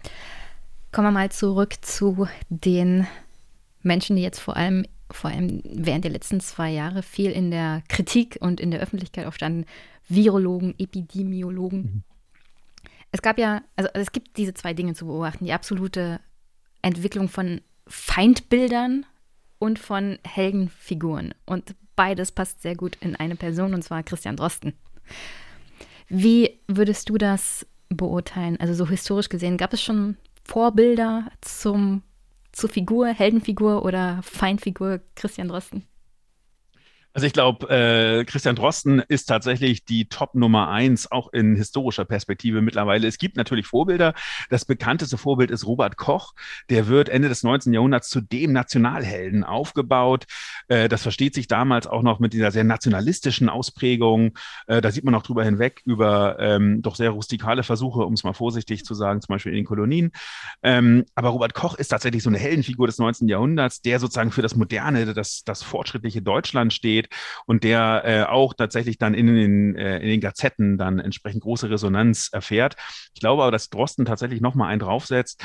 Äh, die Popularität Drostens in der breiten Bevölkerung, ich glaube, damit äh, konnte nicht mal Robert Koch äh, mithalten. Ist auch ein bisschen schwierig ähm, ohne Twitter. und genau, ist nun auch und ist genau, äh, dank toller Podcasts wie deiner äh, und vor allem seiner Podcasts auch sozusagen natürlich auch nochmal eine andere Dimension. Und das ist, glaube ich, ganz entscheidend. Äh, Christian Drosten ist selbst jemand, der ähm, bewusst und wie ich finde, sehr gut in die Öffentlichkeit gegangen ist, der sozusagen von Beginn an Wissenschaft erklärt hat. Und das ist etwas, was ihm hohe Popularität, wie ich finde, vollkommen zu Recht eingetragen hat und was aber auch für einen für einen Wandel von Wissenschaft steht. Corona das ist, ähm, ich will nicht immer Werbung fürs Buch auf Abstand machen, aber das, ich muss mich nur darauf beziehen, um das da zu machen, ähm, äh, warum, warum, warum mir das wichtig zu sein scheint. Sorry, ja, danke für den Werbeblock. Corona ist ein Stück weit das, das, das und du bekommst ein Exemplar für die Ver Verlosung, ist ja wohl klar. Ähm, alle, die diesen Podcast bis zu Ende durchgehört haben, natürlich nur, die können dann in die Verlosung, ähm, können auch bei der Verlosung mitmachen. Wir müssen vielleicht noch so ein Zauberwort, also so ein Geheimwort einbauen, was man gehört haben muss oder so. Das überlegen wir uns gleich. Nein, zurück äh, zu, auf Abstand. Ähm, ich ich, ich interpretiere das als ein äh, Corona insofern auch als eine Zäsur, weil die Wissensgesellschaft erwachsen wird in der Corona-Pandemie. Ähm, die Auseinandersetzung mit Wissenschaft 2020, 2021 ist gerade dank ähm, wirklich großartiger ähm, Öffentlichkeitsarbeit wie von Christian Drosten eine fundamental andere als alles frühere, nämlich äh, wir können 2020 etwas beobachten, was mich schier umgehauen hat. Da wird plötzlich in Tageszeitungen, in Fernsehen, auf YouTube über Preprint-Paper diskutiert, über Peer-Review-Verfahren und über die grundsätzliche Frage, warum Wissenschaft zur Hölle eigentlich immer so kompliziert ist. Warum kann nie mal eine klare Meinung bestehen. Äh, das sind Fragen, die die Öffentlichkeit, die deutsche Öffentlichkeit beschäftigen 2020, 2020 und die eine intensive Auseinandersetzung über Wissenschaft und Wissenschaftlichkeit äh, in Gang bringen. Und das halte ich für einen ganz, ganz großen Fortschritt. Und da ist jemand wie Christian Drosten natürlich der Pionier, der das ähm, äh, voranbringt und der tatsächlich diese Popularität äh, nicht nur voranbringt, sondern eben auch äh, dafür sorgt, dass man sich mit Wissenschaft auseinandersetzt. Und ich weiß, äh, kommt jetzt gleich das Gegenargument, ja gut, aber Fake News nehmen auch zu und alles das gibt es natürlich auch ohne Frage. aber, aber, aber gleichzeitig ist, glaube ich, diese intensive Beschäftigung mit Wissenschaft und auch mit der Interdisziplinarität, dass sozusagen nicht nur VirologInnen, sondern auch SozialwissenschaftlerInnen und vielleicht sogar auch manchmal ein bisschen HistorikerInnen eine Rolle spielen. Auch das ist etwas, was in der Corona-Pandemie sichtbar geworden ist, dass wir alles Wissen brauchen, was eine Gesellschaft aufbieten kann, um diese Pandemie zu verstehen. Das scheint mir tatsächlich ein großer Fortschritt zu sein und tatsächlich auch im Vergleich zu früheren Zeiten einmalig. Und daran hat Christian Drosten einen ganz wesentlichen, den wesentlichsten Anteil überhaupt. Äh, und deshalb äh, kann ich sowieso immer nur meinen Hut ziehen äh, vor der großen Pressearbeit, Öffentlichkeitsarbeit, die er macht und vor dieser Geduld, mit der er auch immer wieder äh, diese Arbeit macht, obwohl er äh, massive Anfeindungen ja auch immer wieder zu erleiden hat. Ähm, das ist tatsächlich zum einen erstmal bewundernswert und zum anderen in historischer Perspektive auch etwas in dem Ausmaß Neues und wie ich finde auch etwas sehr Gutes, weil es auch einen gesellschaftlichen Wandel, äh, glaube ich, indiziert. Ich bin also so der Meinung, dass Sozialwissenschaftler und auch Historiker mehr aus dem Nerd-Archiven rauskommen sollen. Deswegen bist du ja hier. Aber äh, meinst du wirklich, dass die Wissensgesellschaft erwachsener geworden ist? Ich, ich sehe Entwicklungen durchaus in die positive Richtung. Aber, und jetzt kommt mein Aber, es gibt trotzdem Menschen, die sich als progressiv, aufgeklärt und Teil dieser Wissensgesellschaft sehen, unter anderem Jan Böhmermann, äh, die dann auf Twitter ganze Shitstorms gegen andere Wissenschaftler fahren, wie zum Beispiel Herrn Kikole oder Herrn Streeck, die vielleicht eine andere wissenschaftliche Analyse gemacht haben, die im Sinne aber nicht falsch ist, sondern eine andere Empfehlung wissenschaftlich, ja.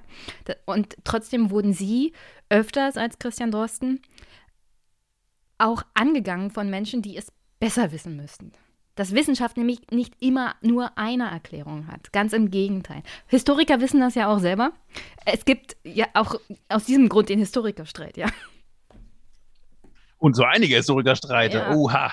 Das, das Neueste zum Beispiel zu dem äh, neuen Historikerbuch über das Leben und Sterben von Anne Frank, wo mhm. jemand sich zu dem Thema, wer hat sie denn an die Nazis verraten, geäußert hat. Also das, das will ich jetzt hier nicht aufmachen.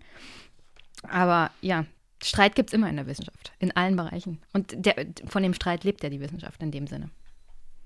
In der Tat ist das ein Problem. Also vollkommen, äh, hast du vollkommen recht. Das ist eine Schattenseite dieser dieses Erwachsenwerdens der Wissensgesellschaft, wie ich es bezeichnen würde, dass gleichzeitig das Bedürfnis natürlich groß ist, ähm, von der Wissenschaft klare Antworten zu bekommen. Und das, was du beschrieben hast, diese Polarisierung, dass man versucht, äh, oder einige zumindest äh, versuchen, so ein Duell zum Beispiel zwischen äh, Streeck, Kekulé auf der einen Seite und, und Rosten auf der anderen Seite aufzubauen. Das ist 2020 das große Ding. Ähm, und das ist natürlich auch medial wunderbar zu vermarkten, da sozusagen zwei mhm. Gegenpositionen ganz klar gegeneinander Und äh, dann kann man sozusagen da natürlich auch den großen Fight dran inszenieren. Das ist tatsächlich eine Folge ähm, äh, dieses Bedürfnisses nach einfachen Erklärungen. Es ist aber vor allen Dingen ähm, äh, nachvollziehbar, weil ein Stück weit, glaube ich, auch einige PolitikerInnen äh, da eine gewisse Schuld dran tragen. Schuld ist jetzt vielleicht zu hart, aber können wir gleich diskutieren. Ähm, gerade im angesichts doch der hm, nicht so klaren Situation, äh, gerade 2020, als vieles eben noch nicht richtig ähm, klar war, was hilft jetzt, welche Eindämmungsmaßnahmen sind besonders effektiv, sind es Schulschließungen, sind es äh, Kontaktbeschränkungen, ist es die Maske ja oder nein? In der Situation steht die Politik unter ganz besonderem äh, Handlungsdruck, äh, unter Rechtfertigungsdruck, unter einem Legitimationszwang. Und ein Stück weit ist mein Eindruck, äh, das versuche ich zumindest auf Abstand nachzuzeichnen, versteckt sich Politik dann hinter virologischer Expertise, um dann eben so eine Art, ja, also Zwangsläufigkeit äh, dann zu suggerieren oder eben sozusagen sich auf ähm, Fakten zurückzuziehen, die man politisch nicht mehr begründen muss. Das scheint mir also kein Problem der Wissenschaft zu sein. Ähm, die Wissenschaft war immer vielstimmig und muss vielstimmig sein, weil Wissenschaft immer nur vorläufige Erkenntnisse bringt und viel Streit ist, sondern das scheint mir ähm, ähm, Folge dessen zu sein, dass zumindest 2020 und Anfang 2021, als die zweite Welle und dann die dritte Welle äh, wirklich massive Probleme und schlimme Todeszahlen mit sich brachte, dass dann sozusagen auch die Attraktivität ähm, der, der Wissenschaft als eine scheinbar ganz klar eindeutige Meinung, äh, dass das sozusagen die Attraktivität bei einigen PolitikerInnen groß war, um sich dann auch dahinter zu verstecken. Und das scheint mir tatsächlich das auch ein Hintergrund dafür zu sein, dass es dann diese, diese Polarisierung, diese extreme Polarisierung äh, in der Wissenschaft gibt, die, glaube ich, die, die Protagonisten äh, selbst gar nicht so mitgemacht haben, ähm, weil allen ja, natürlich klar ist, dass äh, ja.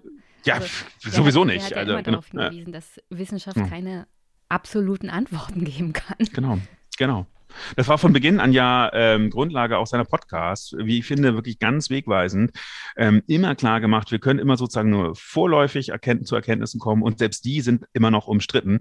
Ähm, aber dass das so attraktiv ist, dass dieses Duell zum Beispiel unterschiedlicher äh, VirologInnen dann äh, so gern auch medial inszeniert wurde, das hängt mir mit dem Bedürfnis nach einfachen Antworten zusammen und ein Bedürfnis, was zum Teil auch politisch dann befördert wurde, weil man selbst entweder aus Ratlosigkeit ähm, oder wegen des gefühlten Handlungsdrucks ähm, eben auch äh, suggerieren wollte, man hat jetzt eindeutige, klare Fakten und setzt sozusagen deshalb auch die entsprechend klare Politik durch. Wie gesagt, du musst wiederkommen.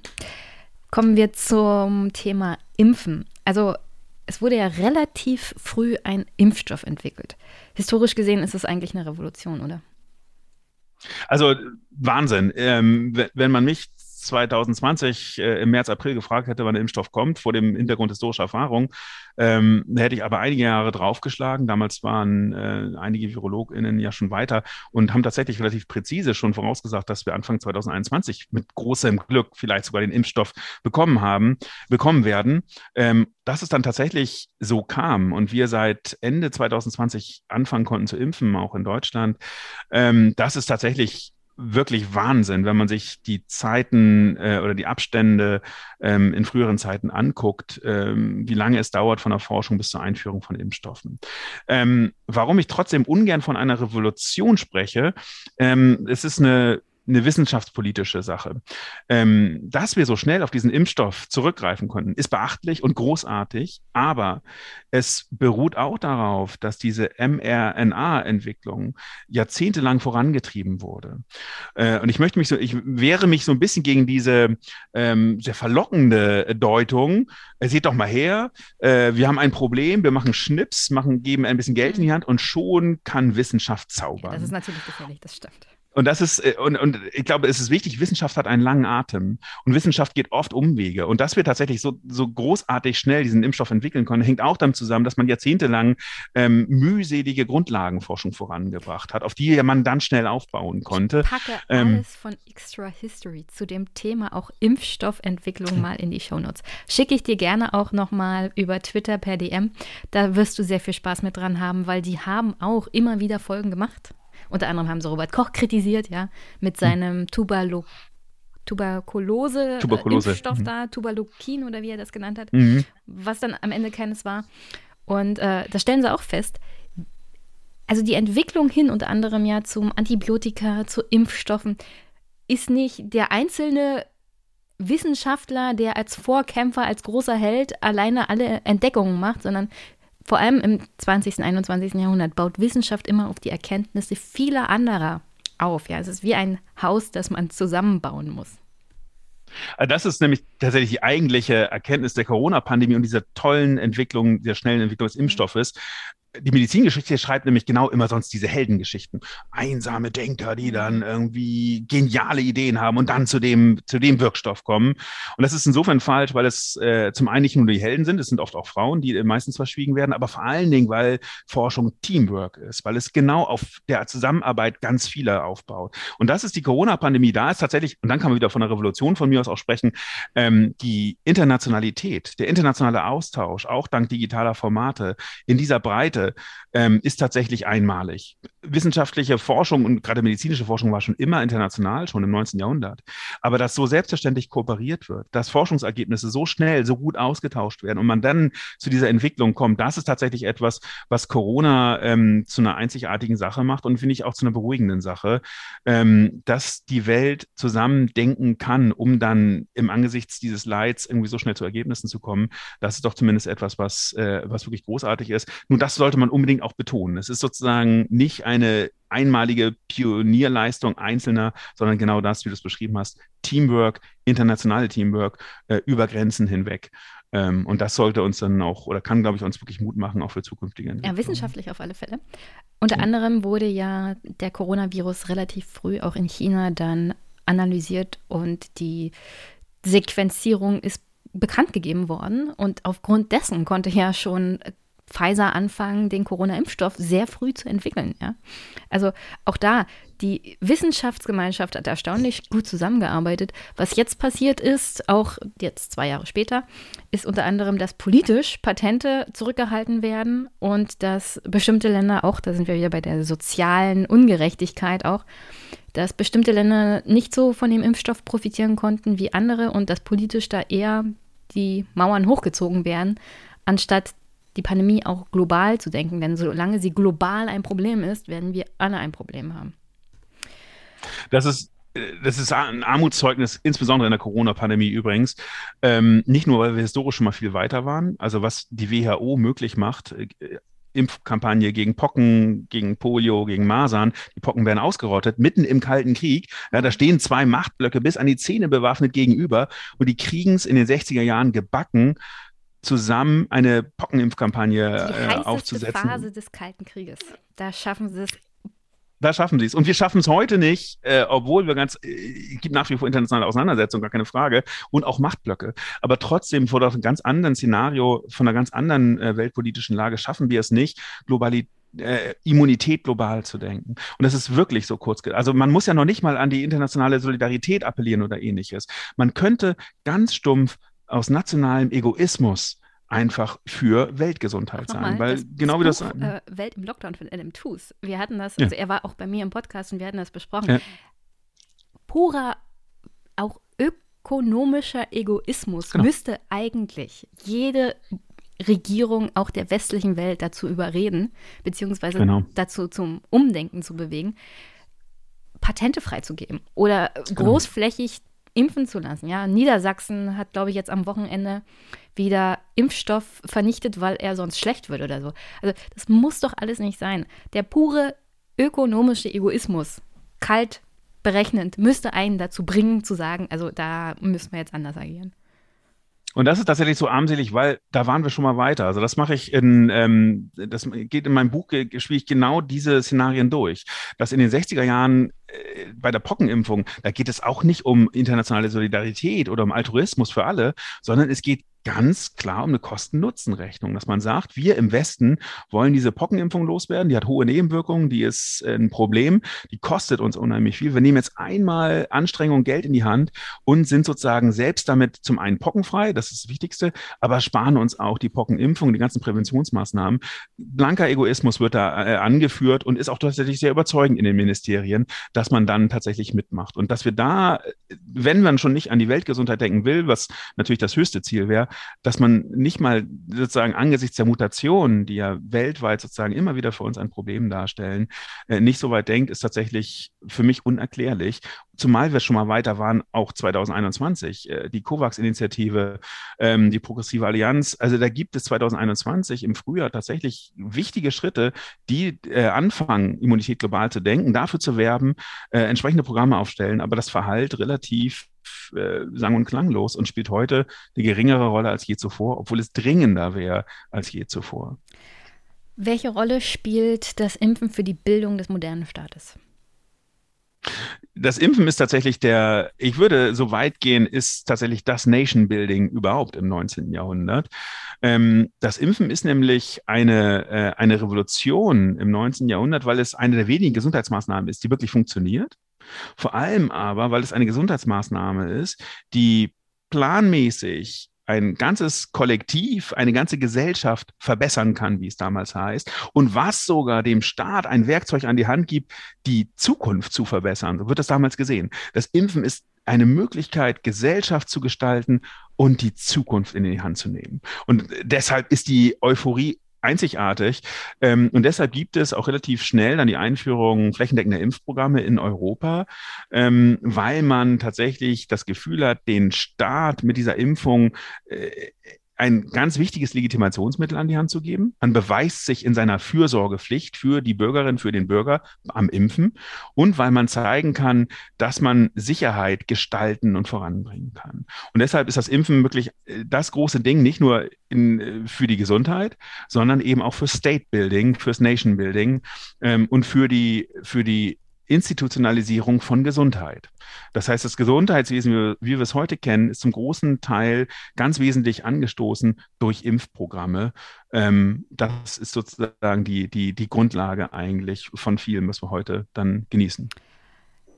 An der Stelle müssten wir, glaube ich, mal den Namen Edward Jenner fallen lassen. der Landarzt, der britische Landarzt, der die Pockenimpfung tatsächlich entdeckt hat, mit fragwürdigen Methoden. Also wir können das mit heutigen medizinischen Methoden nicht vergleichen. Aber er, er hat sie trotzdem entdeckt. Und es gibt ein berühmtes Zitat. But then in 1958, something amazing happened. A Soviet health minister asked the members of the World Health Organization to form a global campaign to eradicate smallpox. The US and Soviet Union would end up donating 80% of the vaccine used in the effort, and by 1979, one of the greatest efforts of Cold War cooperation had yielded an amazing result. Smallpox now only existed in the lab. Less than 200 years after the first vaccine, smallpox was gone. Mankind can never forget that you have lived, read a letter of thanks Jenner received in 1806. Future nations will know, by history only, that the loathsome smallpox has existed, and by you has been extirpated. Fervent wishes for your health. Thomas Jefferson. Man kann sich gar nicht vorstellen, wie hoch die Sterblichkeit von Kindern an Pocken in dieser Zeit war. Also was das für Familien bedeutet hat. Es ging so weit, dass Kinder erst Teil der Familie wurden, wenn sie die Pocken überlebt hatten, beziehungsweise wenn sie daran nicht gestorben sind. Und das erklärt noch, es, ja, erklärt, es erklärt auch ähm, gesellschaftspolitisch einiges. Also wie wir Familie denken und wie wir mit Kindern umgehen, ja, konnte sich ja erst weiterentwickeln, wenn die Mütter und Väter den, also das Wissen hatten, dass ihre Kinder nicht im nächsten Moment tot umfallen. Also genau deshalb ist sozusagen diese, diese Euphorie bei der Pockenimpfung auch so nachvollziehbar. Es ist wirklich das, das erste Mal ähm, oder es ist eine ganz neue Möglichkeit, tatsächlich Zukunft und Familie zu denken, genau wie du es gesagt hast. Die Vorstellung äh, vor der Impfung ist tatsächlich, ähm, da eben die Pockenepidemien immer wieder kommen äh, und ungefähr ähm, 20 Prozent äh, der ähm, bis dahin, die es noch nicht durchgemacht haben, dann sozusagen das Leben kostet. Und ja nicht nur das, sondern viele andere mit, mit lebenslangen äh, Entstellungen zu tun haben. Die Pockennarben sind noch, äh, sind omnipräsent äh, im 19. Jahrhundert. Äh, Verstümmelung Verstümmelung, ähm, Erblindung Taubheit, alles das als Folge der Impfung, das sind sozusagen noch nicht mal die Toten. Ähm, das heißt, das klär, äh, äh macht noch einmal deutlich, was für eine Geißel des 19. Jahrhunderts und des 18. Jahrhunderts die Pocken sind und warum die Impfung tatsächlich so euphorisch wahrgenommen wurde und bei einem großen Teil der, der Bevölkerung dann auch begeistert angenommen wurde. Nicht bei allen. Die Impfkritik ist so alt wie das Impfen selbst. Auch damals schon gibt es entsprechende Kritik, klar. Aber insgesamt vor dem damaligen Hintergrund, dass diese Pandemien oder die Epidemien, die immer wieder dann in Wellenbewegung äh, zurückkommen, auch ins Deutsche Reich und so einen hohen Blutzoll fordern, das macht nachvollziehbar, warum die Impfung tatsächlich euphorisch äh, gefeiert wird. Sogar so weit gefeiert wird, dass man damals glaubt, jetzt ein, ein Universalimpfung bald in, äh, erfinden zu können und das Menschengeschlecht frei von aller Krankheit zu machen. Das ist damals, was man im 19. Jahrhundert wegen der Pockenimpfung tatsächlich herbeisehnt. Ein bisschen vergleichbar vielleicht auch heutzutage, mit heutzutage. Die mRNA-Impfung ist ja auch ein Stück weit jetzt die große Hoffnung, auch zum Beispiel Krebs oder äh, andere Krankheiten in Schach zu kriegen. Ähm, das ist vergleichbar mit der Euphorie damals im 19. Jahrhundert. Wir vergleichen jetzt mal die Zeitlinien. 1798 hat Jenner die Impfung gegen die Pocken, also die Pockenschutzimpfung entdeckt. 1807 gab es dann die erste Impfpflicht in einem Land, und zwar das war Bayern. Ja? Bayern war das erste Land weltweit, in dem es eine Impfpflicht gab. Das hat neun Jahre gedauert. Von Entdeckung eines Impfstoffes bis zur Impfpflicht. Jetzt haben wir das innerhalb von, glaube ich, einem Jahr geschafft, diese Diskussion in Deutschland zu betreiben. Ich, ich möchte jetzt nicht wirklich mal, mir gefällt der Vergleich nicht, Pockenimpfung mit Corona-Impfung vergleichen. Mhm. Da sind wirklich Welten dazwischen. Wir haben gerade darüber geredet, wie, also welche katastrophalen Folgen eine Pockenerkrankung hatte, wenn man überlebt hat. Die hohe Sterblichkeit haben wir angesprochen. Warum war die Pockenimpfung bzw. die Impfpflicht trotzdem kontrovers? Es wurde ja unter anderem dann 1874, 70 Jahre später, also nachdem Bayern die Impfpflicht eingeführt hatte, hat man dann im Reichstag über eine Impfpflicht für das neue Kaiserreich diskutiert. Warum war das trotzdem kontrovers? Also in der Tat erstmal äh, interessant die Parallele, dass Bayern schon damals im Team Vorsicht äh, spielt. 1807 die erste Impfpflicht äh, in Bayern. Ähm, in der Tat das erste Mal der Versuch sozusagen. Ich würde Bayern aktuell aber nicht ins Team Vorsicht dringen, weil äh, so. da ver verweise ich jetzt mal kurz auf Söder. Wir setzen die Impfpflicht für Pflegekräfte nicht durch und da bist du jetzt aber in den Mustopf gefallen. Es stimmt. Also die, die Selbstdarstellung als Team Vorsicht, die ja lange Zeit, äh, 2021 feierten sich die Bayern ja selbst und gerade Söder ja die Bayern als Team Vorsicht. In der Tat äh, sind momentan andere Entwicklungen äh, da zu bemerken, dass man das mit guten Gründen in Frage stellen kann. Aber damals tatsächlich ist das eine Vorreiterrolle, wie du zu Recht darauf hingewiesen hast. 1807, wenige Jahre nach, äh, nach diesem Nachweis von Jenner, eine Impfpflicht einzuführen. Das ist erstmal eine mutige Angelegenheit. Ähm, und in der Tat noch umstrittener ist dann 1874 die Impfpflicht fürs ganze Deutsche Reich, die erste Impfpflicht sozusagen, die dann alle Deutschen betrifft und die übrigens bis in die 1970er Jahre Bestand hat, noch in der Bundesrepublik als einzige Impfpflicht damals fortläuft, nämlich die Impfpflicht gegen Pocken. Und die Impfpflicht gegen Pocken ist so kontrovers diskutiert, dass der Reichstag damals fünf Sitzungen debattiert über die Impfpflicht. Davon äh, zwei, zweieinhalb, muss man sagen, äh, wirklich in voller Länge. Und das ist erstmal erklärungsbedürftig. Da wundert man sich, und das ist auch zeitgenössisch schon äh, verwundern, äh, wundern sich die Zeitungen beispielsweise, die darüber berichten, warum zur Hölle äh, sind jetzt plötzlich im Reichstag nur noch Mediziner oder Ärzte? Woher kommt diese große intensive Auseinandersetzung? Sind jetzt plötzlich alle da die, die großen Experten für medizinische Fragen? Natürlich ist das nicht der Fall. Das Impfen ist deshalb so umstritten und vor allem die Impfpflicht, weil es gar nicht nur um Gesundheit geht, sondern es geht um die Grundsätze der Gesellschaft. Es geht vor allem bei der Impfpflicht zum Beispiel um die Frage, und darüber wird es intensiv gestritten, was eigentlich, in was für einer Gesellschaft wir leben wollen. Konkret an der Frage, wer darf über den Körper bestimmen?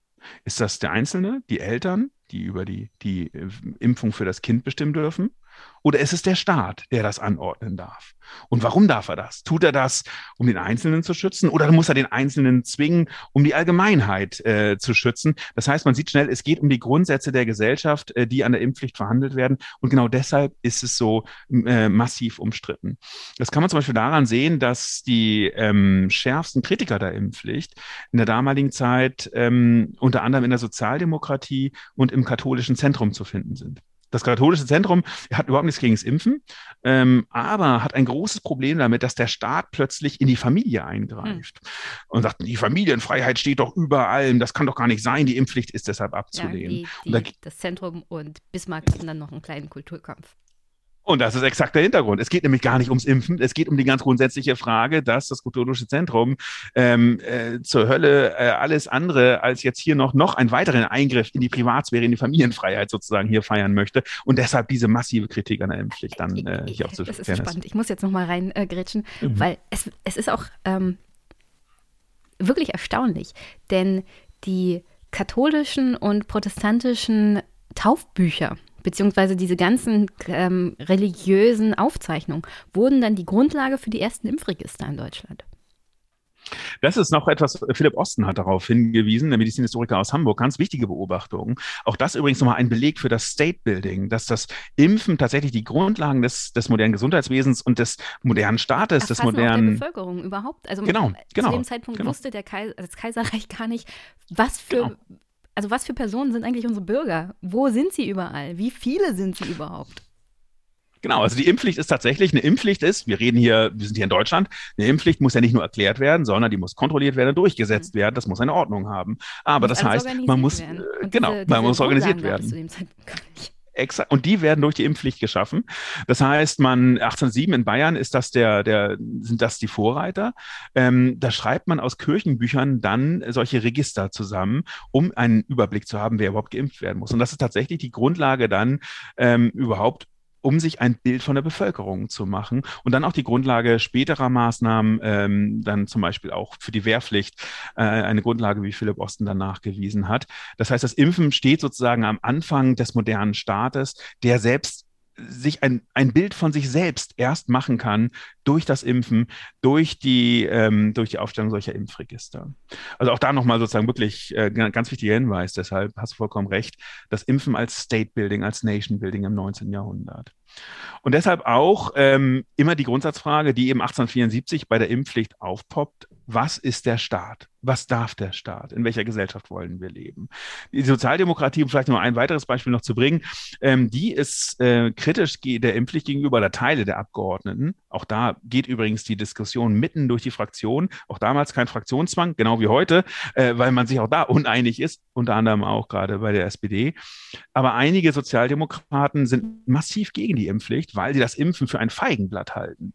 Die sagen, ja, also Impfen ist ja schön und gut, aber ihr drückt euch mit dem Impfen vor den eigentlichen Reformen. Ihr müsst dafür sorgen, dass die Arbeitsbedingungen, die Lebensbedingungen besser werden. Nicht nur das Impfen, sondern äh, die hygienischen Zustände müssen besser was, werden. Was ja Auch das ist ja, genau, vollkommen, vollkommen nachvollziehbar. Aber das heißt, auch da geht es nicht nur ums Impfen, sondern es geht um die soziale Frage, die daran aufgeworfen wird. Es geht um ganz andere Dinge, die man damit verhandelt. Und das ist der Hintergrund, warum beim Impfen so intensiv gestritten wird. Nur noch letzte Position, die Nationalliberalen, ähm, die sagen tatsächlich dann, oder einige, auch da ist es umstritten, aber so die Mehrheit äh, der Abgeordneten der Nationalliberalen, die sehen die Impfpflicht als das Paradebeispiel für den modernen Staat, der durchgreifen darf und kann. Der sieht das sozusagen wirklich den Impf Impfzwang, der wird dann auch genauso genannt, als ein Beleg dafür, dass bitte im 19. Jahrhundert der Staat jetzt endlich mal sagen soll, wer hier den Hut auf hat und wo es lang geht. Und deshalb wird sozusagen die Befürworter der Impfpflicht begründen das sehr stark dann auch mit einem entsprechenden Staatsverständnis, mit einem autoritären Staatsverständnis zum Teil, was eben damals in der Zeit aber ähm, durchaus dann auf große Zustimmung stößt. Hast du die Impfpflichtdebatte im Bundestag gesehen, die erste? Ja, äh, interessant. also, ähm, ich weiß nicht, was du für einen Eindruck ich hattest. Nicht, ich ähm, habe es mir nicht angeguckt, weil ich das Gefühl hatte, dass dabei nichts Gutes bei rumkommt und ich bin in Berichten dar darin bestätigt worden. Mir kommt die Frage zu kurz, warum? Ja, warum die Impfpflicht? Also, es wird zu wenig wissenschaftlich auch begründet. Also, mir wird kein guter Grund genannt. Ich weiß, dass unter anderem die Impfung hilft, die schützt mich, die schützt Menschen, mit denen ich zu tun habe. Sie sorgt dafür, also wir reden ja nur von der Corona-Impfung. Sie sorgt dafür, dass, wenn ich erkranke, ich einen weniger schweren Verlauf hatte. Aber ich habe mich schon impfen lassen, ja. Ich mache das freiwillig. Und die Argumente, die gebracht werden, die sorgen auch dafür, dass ich mich freiwillig impfen lasse. Die Impfquote ist jetzt bei 74,3 Prozent. Und ich bin immer noch der Meinung, der Staat, die Politik hat noch zu wenig getan, um fernab der Impfpflicht eine höhere Quote zu erreichen. Wir haben ja über Impfkampagnen und Kom Kommunikation gesprochen. Und deswegen bin ich nicht ganz happy, wie die Debatte dann halt verlaufen ist, die da heißt, wir müssen jetzt eine Impfpflicht einführen, weil. Und bei dem Weil ist es halt dann aufgehört. Es gibt keine Begründung, außer wir sind nicht in der Lage, eine vernünftige Kampagne zu führen oder Impfanreize zu setzen, die fernab von einer Pflicht sind. Die Pflicht können wir überhaupt nicht umsetzen als Staat, ja. Also es auf dem Papier zu haben, also du kommst ja sicherlich gleich nochmal dazu, mhm. weil wir haben ja historische Beispiele, sehr gut in Deutschland. Wir hatten das Kaiserreich, Weimarer Republik, Drittes Reich, BRD und DDR, die verschiedene Herangehensweisen zu dem Thema Impfen gemacht haben. Es gibt in Deutschland ja auch das hat mich überrascht. In dem Sinne keine allgemeine Impfpflicht, fernab von den Masern, seit 2020. Mhm. Daneben gibt es noch Impfpflicht für bestimmte Impfungen, Hepatitis, Mumps, Röteln, Tetanus, aber nur für Soldaten. Ich, äh, ich kannte, konnte auch mit der Impfpflicht zum Beispiel vor allem für die Pflegekräfte und die, das Krankenhauspersonal mitgehen, weil das ist natürlich. Also, was arbeitest du da, wenn du nicht geimpft bist? Ja, was soll denn das? Also, aber eine allgemeine Impfpflicht müsste man mir halt schon ganz gut begründen und mir aufzeigen, dass der Staat alles getan hat und die Politik, um diese Impfpflicht halt zu vermeiden. Beziehungsweise, das ist wirklich das allerletzte Mittel. Und ich sehe das halt noch nicht. Und deswegen also ich, ist die Debatte ja. für mich so gruselig auch gewesen. Mhm. Ich finde sie auch tatsächlich, also zunächst einmal ist, glaube ich, die Sehnsucht nach der Impfpflicht erstmal nachvollziehbar, weil ähm, äh, Regierung, Landesregierung und die Bundesregierung in der vierten, fünften Welle unter extremem Druck stehen. Und ja, äh, was ich tatsächlich. Das verstehe ich durchaus. Und äh, ich, ich, ich bin sonst ganz bei dir, ne? aber ich, ich, ich finde tatsächlich auch in der Debatte, äh, so wenig mir das auch ein oder so wenig gute Gründe ich tatsächlich auch hören kann, erstmal tatsächlich ein positives Signal, dass diese Auseinandersetzung geführt wird und dass sie wirklich intensiv geführt wird. Ich habe tatsächlich den Eindruck, dass es sich keiner leicht macht mit der Impfpflicht und dass insbesondere ein Großteil der Impfpflichtbefürworter ähm, mit guten Gründen sagen, dass sie noch vor einigen Monaten kategorisch gegen eine Impfpflicht gewesen sind. Umso mehr wundert mich auch tatsächlich, dass man jetzt dann nicht bessere Gründe für eine Impfpflicht anführt. Weil ich habe auch den Eindruck, dass ähm, tatsächlich die, die Gegenargumente einer Impf gegen eine Impfpflicht ähm, tatsächlich relativ schwer wiegen. Und zumindest in historischer Perspektive kann ich dafür ähm, so einige Beispiele nennen. Ähm, ob man das sozusagen auf die Gegenwart dann übertragen kann, das äh, müssen PolitikerInnen dann. Äh, Nehmen wir doch mal das unschöne Beispiel Weimarer Republik gegen Drittes mhm. Reich, weil das hat mich wirklich mhm. überrascht, als ich mhm. deine Texte mir genommen habe wie das, die Weimarer Republik als demokratischer Staat an das Thema Impfen rangegangen ist und wie es dann die Nazis getan haben.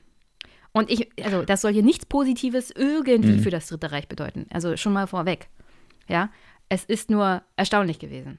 Äh, in der Tat ist das eine, ein Befund, mit dem ich erstmal zu knabbern hatte. Ähm, Befund in ganz kurz gesagt, dass tatsächlich eine Liberalisierung der Impfpolitik im Dritten Reich festzustellen ist. Und zwar an zwei Dingen. Das eine ist, dass die Impfpflicht gegen Pocken, die es seit dem Kaiserreich seit 1874 gibt, dass die ein Stück weit aufgelöst wird im Dritten Reich. Es gibt zunehmend Ausnahmeregelungen von dieser Pockenimpfpflicht. Und dass äh, Mitte der 30er Jahre eine neue Impfung eingeführt wird, nämlich die gegen Diphtherie. Und die wird explizit als freiwillige Impfung eingeführt, und zwar mit großem Erfolg. Und das sind zwei Befunde, mit denen man erstmal zu tun hat, weil das Dritte Reich ähm, natürlich als, und vollkommen zu Recht, als äh, das Verbrecherischste, was man an Gesundheitspolitik äh, sozusagen sich vorstellen Eugenik, kann, in die also Geschichte eingegangen ist. Euthanasie, also alles, alles das. Zwangssterilisation, Experimente, Exakt. Also man muss da, äh, könnten einen ganzen Podcast und mehrere Podcast-Folgen drüber machen, über die medizinischen Verbrechen, gerade im Dritten Reich. Beim Impfen geht man aber tatsächlich einen anderen Weg. Das hat zum einen damit zu tun, ähm, dass die in der NSDAP viele Impfkritiker und Impfskeptiker sind ähm, die äh, tatsächlich aus der Naturheilkunde zum Teil auch kommen äh, und vor diesem Hintergrund eben das Impfen ablehnen. Vor allem aber, und das scheint mir das Interessantere zu sein, ähm, ist das auch ein gewisser Pragmatismus, dass man auf Freiwilligkeit bei der Diphtherieschutzimpfung setzt.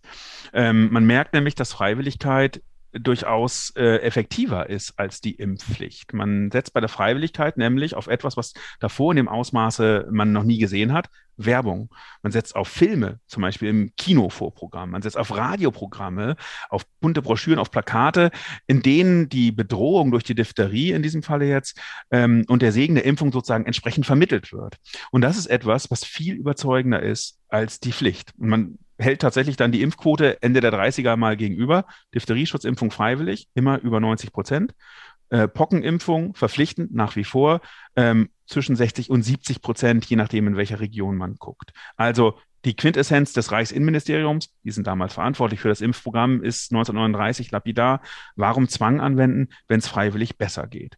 Nun möchte ich nicht das Dritte Reich als äh, Vorreiter, äh, Vorreiterin jetzt hier der, der einer liberalen Gesundheitspolitik. Ja, deswegen der Disclaimer schon ne? vorweg. Also vollkommen klar. Ne? Aber ähm, äh, tatsächlich ist das ähm, diese Freiwilligkeit zum einen aus der Not geboren, weil man eben damals, als man die Diphtherie-Schutzimpfung äh, einführt, nicht genug Impfstoffe hat und das in einzelnen Regionen Region erstmal macht. Man kann also noch keine Impfpflicht ähm, ernennen. Und zum anderen auch ähm, ist die Freiwilligkeit getragen von dieser massiven Werbearbeit, die nicht der Staat übernimmt, sondern Pharmaunternehmen. Das heißt, die, äh, die, die Diphtherie-Schutzimpfung ist auch zugleich der Startschuss für Pharmaunternehmen, die beim Impfmarkt mitmischen und eben mit dieser Werbung sozusagen sehr viel überzeugender sind dann als staatlicher Zwang. Und das scheint mir tatsächlich ein Argument auch für heute zu sein, ähm, nicht das Dritte Reich, sondern eben das, was dann in den 60er Jahren sehr viel erfolgreicher bei der Polioimpfung auch umgesetzt wird, auf Freiwilligkeit zu setzen, auf niedrigschwellige Angebote, auf Aufklärung, transparenter Umgang mit Nebenwirkungen und Werbung, Werbung, Werbung und vor allem das Impfen zu den Menschen zu bringen. Ähm, das ist, scheint mir ein Argument äh, heute zu sein. Und Bremen macht es ja tatsächlich vor. Also wer sozusagen nicht in die Geschichte zurückblicken will, der möge dann sozusagen in einzelne Bundesländer oder einzelne Städte gucken, wo das funktioniert. Unter anderem auch eben tatsächlich, weil man das Impfen auch in die Communities bringt. Das zweite Argument ist, dass die Impfpflicht in historischer Perspektive eine Geschichte mit schweren Nebenwirkungen ist. Ähm, zum einen mobilisiert die Impfpflicht, die Impfkritik, diese 320.000 Impfgegnern, von denen wir am Anfang gesprochen haben, die sind zurückzuführen auf das, auf die Impfpflicht, auf das Reichsimpfgesetz 1874.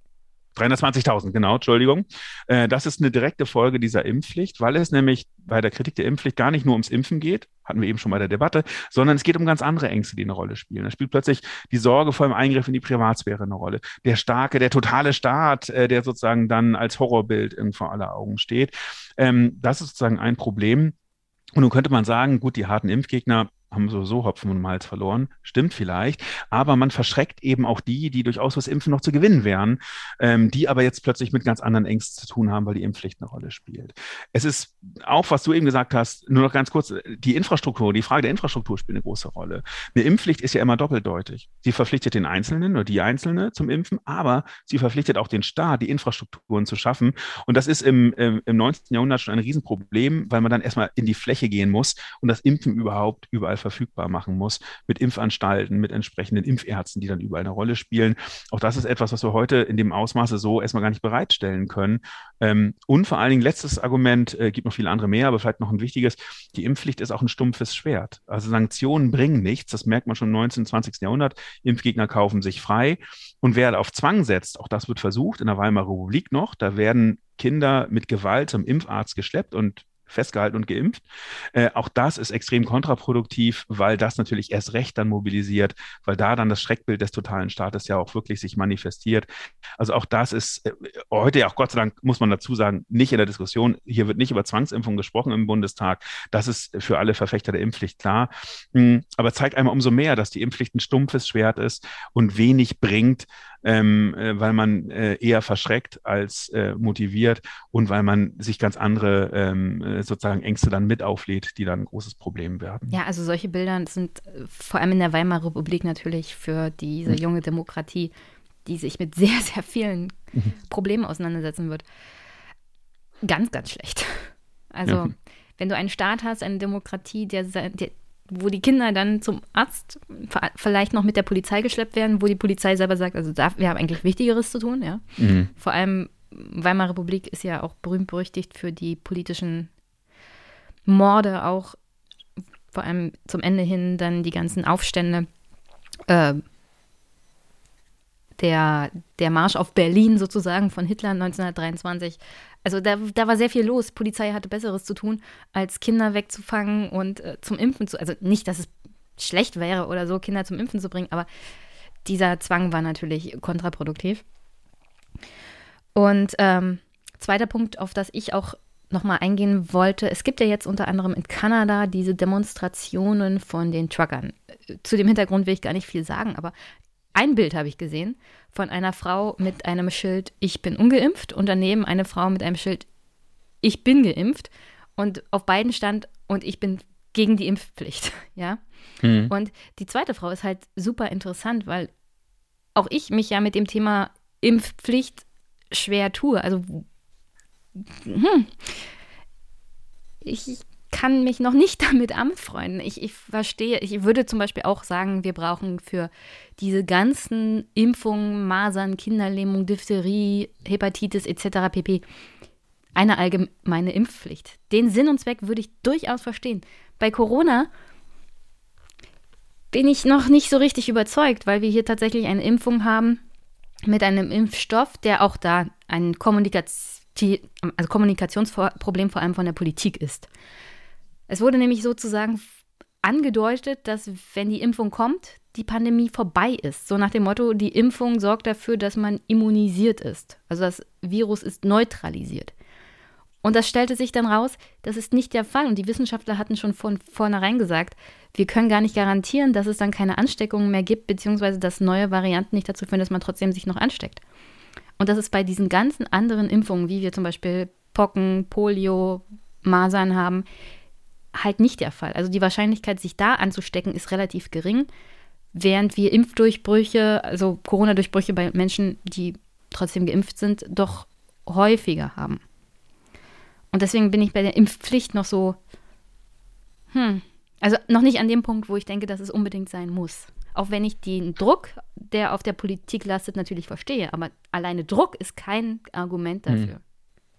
Ich, genau, also ich, mein, bislang war mein Argument ja auch eher aus historischer Perspektive, dass ich sozusagen rein pragmatisch ähm, den Nutzen für begrenzt halte, weil, weil die Nebenwirkungen eben schädlicher sind als der Nutzen, den man dann haben kann. Es gibt durchaus auch einen Nutzen der Impfpflicht, zum Beispiel eben, dass man Strukturen etabliert fürs Impfen oder dass man vielleicht einige Bequeme und Müde, äh, die einfach bislang noch nicht dazu gekommen sind, äh, dazu bringt, wobei ich mittlerweile gar nicht mehr weiß, wer das noch sein soll. Ja, aber in der aber, Tat. Aber ja, auch da, ja, Entschuldigung, dass ich unterbreche, aber ja, auch da ist ja im Bundestag bei der Debatte nichts bei rumgekommen, so nach dem Motto, mhm. geht es ja als, also wir führen die Impfpflicht ein und den Rest machen die Länder oder die Ärzte. Mhm. Also nicht mal auf der Ebene wird ja Verantwortung auf Bundesebene übernommen. Mhm. Nicht, dass sie es könnten, also nicht, dass die Strukturen dafür da wären, ganz im Gegenteil. Aber es ist halt auch, wir führen die Impfpflicht ein und andere übernehmen die Verantwortung. Ja, und, und vor allen Dingen, ähm, äh, tatsächlich ist mir auch noch nicht klar geworden, äh, warum man, äh, warum sozusagen das, was in Bremen klappt, irgendwie nicht auch anderswo klappen soll. Also warum man, manchmal ist es tatsächlich, ich glaube, es hat zwei Dinge, warum die Impfpflicht ähm, nachvollziehbar ist, dass sie heute diskutiert wird. Zum einen ist tatsächlich, ich nenne das Immunität als Relativitätstheorie in meinem Buch. Die Erkenntnis nämlich, dass Immunität leider nicht das Ende der Pandemie bedeutet. Das kann man ja so in 2020 tatsächlich überall hören. Da gibt es ja mehrere Anfragen im Bundestag an die Bundesregierung, wie lange sollen die Eindämmungsmaßnahmen äh, Bestand haben. Und da wird relativ kategorisch gesagt, äh, die Pandemie endet, wenn der Impfstoff kommt. Und schon damals haben äh, viele VirologInnen ähm, gesagt, ähm, das sei noch gar nicht ausgemacht. Wir müssen erstmal gucken, A, wie wirksam der Impfstoff ist und ob tatsächlich wir dann Immunität haben. Ähm, und nun ist äh, Gott sei Dank klar, dass die Impfstoffe ähm, das Beste sind, was wir haben und großartig helfen äh, gegen einen Großteil äh, der schweren Erkrankungen, aber eben genau wie du es eben dargestellt hast, sozusagen jetzt kein absolutes Sicherheitsversprechen sind. Und das ist äh, eine Enttäuschung und das ist eine Beleidigung unseres Lebensgefühls, weil wir Impfungen bislang als absolutes Sicherheitsversprechen kennengelernt haben. Und dieses, Aber dieses die Leute, Sicherheitsgefühl die sich nicht regelmäßig gegen Grippeschutz impfen lassen. Weil jemand, genau, der bei Influenza, gegen Grippeschutz impfen genau. lässt, weiß ganz genau, das ist eine perspektivische Impfung. Genau. Die hilft genau. vielleicht. Und in der Tat ist es so, wenn man ehrlich ist, kann man das sogar nicht, dass ich jetzt die das auch für andere zurückverfolgen. mit der Corona-Schutzimpfung ja. vergleichen möchte. Bitte auch da ein ja. Disclaimer, ja. Nee, genau. Aber insgesamt ist sozusagen, dass, äh, dass Immunität ein absolutes Sicherheitsgefühl ist, ist sozusagen vom Alltagsverständnis her erstmal äh, vollkommen nachvollziehbar, weil wir seit den 70er Jahren dank toller, toller Impfprogramme, die wir haben, tatsächlich Infektionskrankheiten vergessen haben. Und vor diesem Hintergrund ist sozusagen die Corona-Impfung für uns immer der heilige Gral gewesen 2020. Es ist klar, wenn die kommt, dann ist die Pandemie vorbei. Und so ist es auch kommuniziert worden. Und das ist, glaube ich, tatsächlich das Problem, obwohl es ExpertInnen tatsächlich von Anfang an gesagt hatten, seid vorsichtig, wir müssen erstmal gucken, wie das tatsächlich dann bringt. Und das ist der Hintergrund, warum jetzt der Druck hoch ist und warum tatsächlich Politik wahrscheinlich auch das Gefühl hat oder einige äh, PolitikerInnen das Gefühl haben, jetzt sozusagen Handlungsfähigkeit demonstrieren zu müssen. Und da ist die Impfpflicht natürlich auch ein Stück weit ein symbolischer Akt, das auszusprechen. Ich will das damit nicht rechtfertigen, aber ich glaube, es ist nachvollziehbar, äh, warum man das versucht. Ähm, aber mir sind nach wie vor tatsächlich auch die Gründe, ähm, in medizinischer Hinsicht verstehe ich dazu wenig, aber selbst auch in sozialer Hinsicht irgendwie nicht richtig äh, gut genug ausgetauscht worden, welchen, äh, wie man mit diesen Nebenwirkungen der Impfpflicht tatsächlich dann effektiv umgehen will und ob die Kosten nicht höher sind als der Nutzen. Gerade wenn man zeigt, dass es eben mit Freiwilligkeit und mit einer aufsuchenden Beratung, zum Beispiel mit niedrigschwelligen Angeboten, siehe Bremen, eben auch besser Oder klappt. Und das scheint mir tatsächlich. Und mit Anreizen, Beispiel. natürlich. Oder eine haben wir alle Bratwurst. haben wir, haben wir alle drüber gelacht am Anfang, ich zumindest. Äh, und trotzdem, es funktioniert. Und, äh, und zwar es funktioniert gar nicht nur, weil sozusagen die Brezel oder die Bratwurst irgendwie das Argument ist, sondern weil das Impfen aus diesem medizinischen Setting rauskommt. Weil es, Es- zum es Beispiel wird im, eine, keine Ahnung, vom ähm, Fußballstadion oder so eine Rolle spielt. soziale Genau. Aktion. Also man, Genau. vor allem bei Corona ist mir aufgefallen, löst das vielleicht auch den Drang aus von Menschen, sich wieder zu treffen. Da wird Mhm. gegrillt. Ich treffe Menschen. Nebenbei lasse ich mich impfen, aber ich treffe wieder Menschen. Mhm. Also das ist, äh, glaube ich, scheint mir tatsächlich etwas zu sein, was man stärker äh, erstmal zumindest äh, nochmal versuchen muss umzusetzen, bevor man dann über eine Impfpflicht nachdenkt. Die Impfpflicht hat nämlich auch den Nachteil, dass wir tatsächlich vergessen, was wir eben hatten, dass wir Immunität eben auch äh, nicht nur national denken müssen, sondern global. Ähm, da scheint mir auch zu viel Energie jetzt tatsächlich in etwas reinzugehen, ähm, was wir doch tatsächlich anders investieren können. Vielleicht einmal ganz kurz, weil die Polizisten im 19. Jahrhundert schon schimpfen, dass sie Besseres haben, äh, vorhaben, als Müttern und Kindern zum Impfen hinterher zu rennen. Das ist eben ähm, damals das Argument gar nicht gegens Impfen. Das Impfen ist zeitgenössisch, wie gesagt, eine, eine Wohltat für die allermeisten. Aber es signalisiert eben auch, dass wir, dass es eine unglaubliche Ressourcenverschwendung ist. Wenn man eine Impfpflicht wirklich einführen und umsetzen will, dann bedeutet das, wenn, dann muss man es konsequent machen, dass man einen unglaublichen Kontrollapparat aufbauen muss und das eben auch nachhaltig äh, gestalten muss. Das heißt, auch mit Sanktionen arbeiten muss. Und die ganzen Personalressourcen und die Mittel, die da reinfließen, die scheinen mir doch besser investiert in niedrigschwellige Angebote, in Aufklärung. Äh, und erst wenn man das probiert hat, dann können wir von mir aus auch über eine Impfpflicht nachdenken. Ähm, da würde ich, äh, würde ich jetzt in historischer Perspektive zumindest sehen, liegen äh, die Vor- und Nachteile relativ klar auf der Hand. Oder in solche Anreize wie zum Beispiel eine Impfprämie, ja. Hm. Das wurde ja nie wirklich ernsthaft irgendwie angegangen. Also auch da. Ja, ich, ich glaube, wir haben, wir haben tatsächlich, äh, was, was es sozusagen schwierig macht und weshalb ich diesen Drang oder diese Sehnsucht nach der Impfpflicht nachvollziehen kann, ist, dass wir eine sehr stark ähm, individuell geprägte ähm, Auslegung des Impfens haben. Ich versuche es mal irgendwie vorsichtig zu formulieren.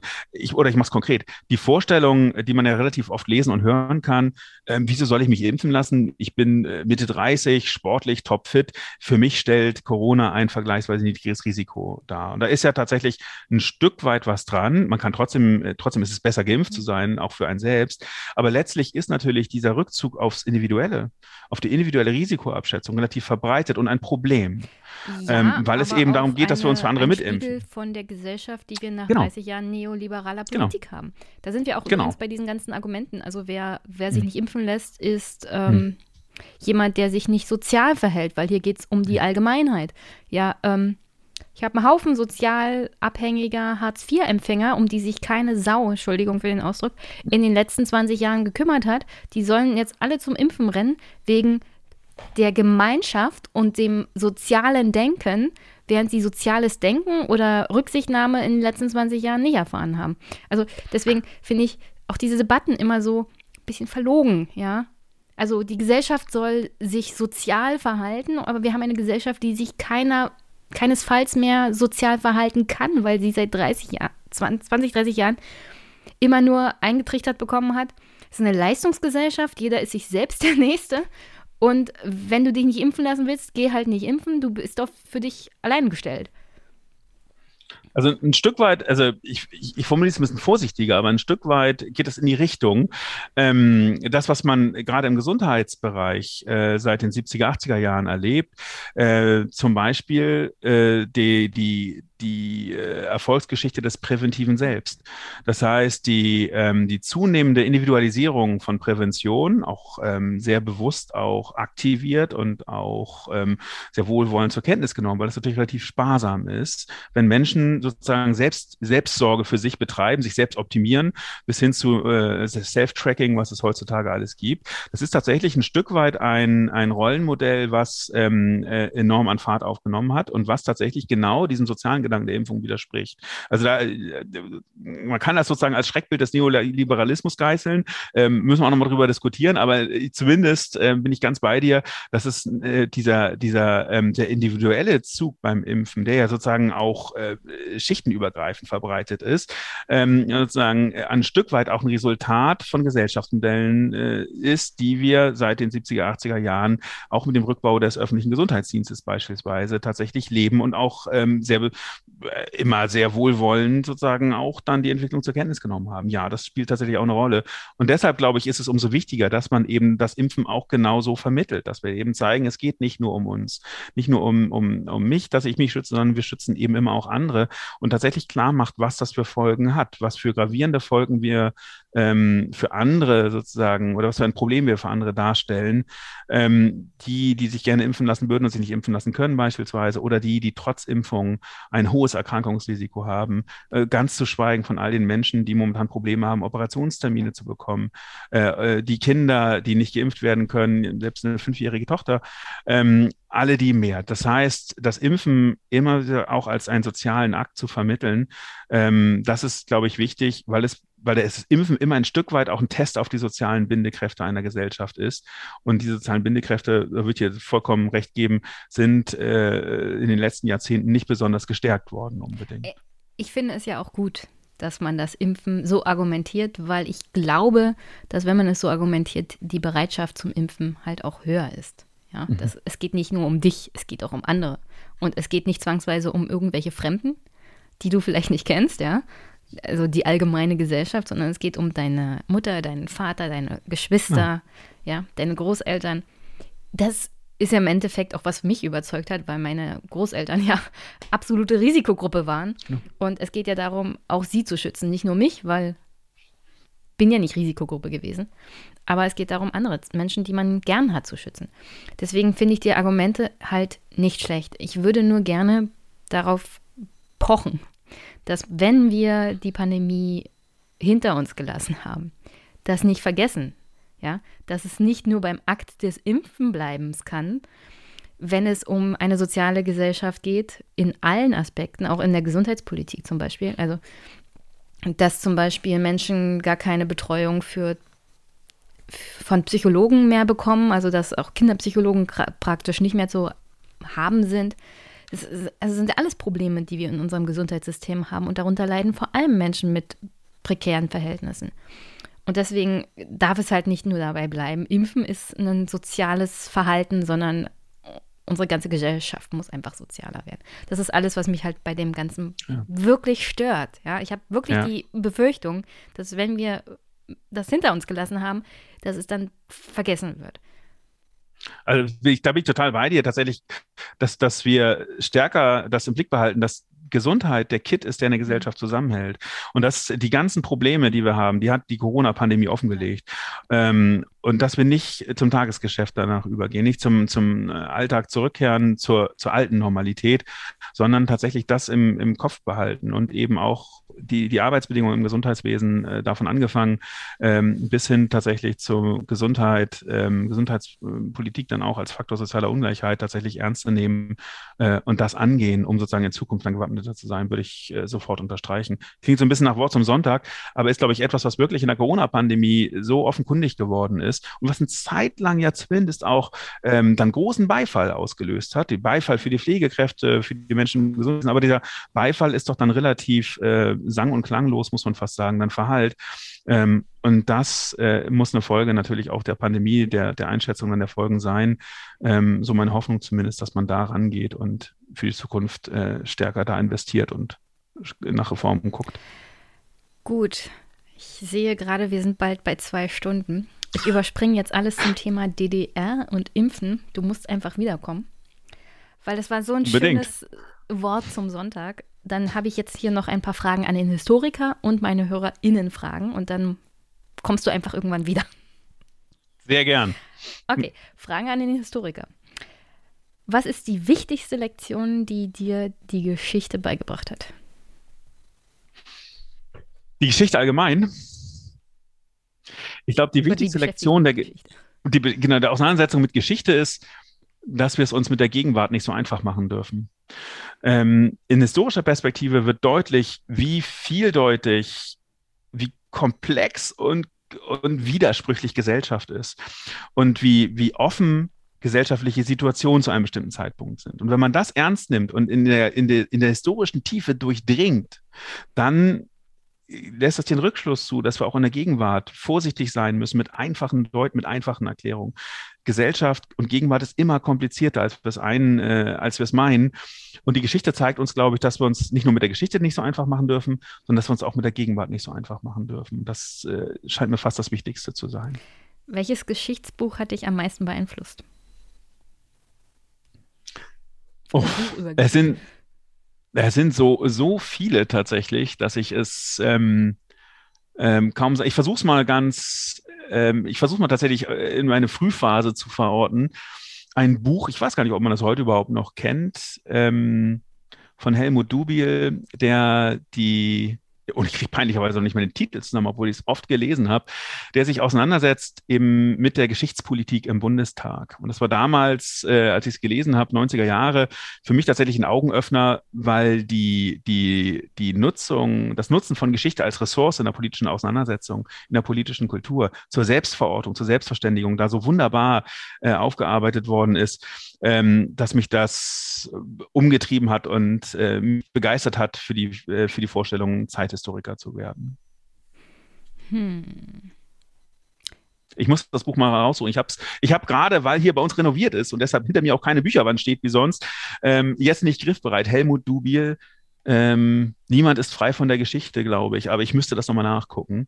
Ähm, ist, glaube ich, heute gar nicht, ist lange Niemand vergriffen ist bestimmt. Frei von der Geschichte erschienen 1900. Schlag mich tot. Gibt es gerade günstig bei einem.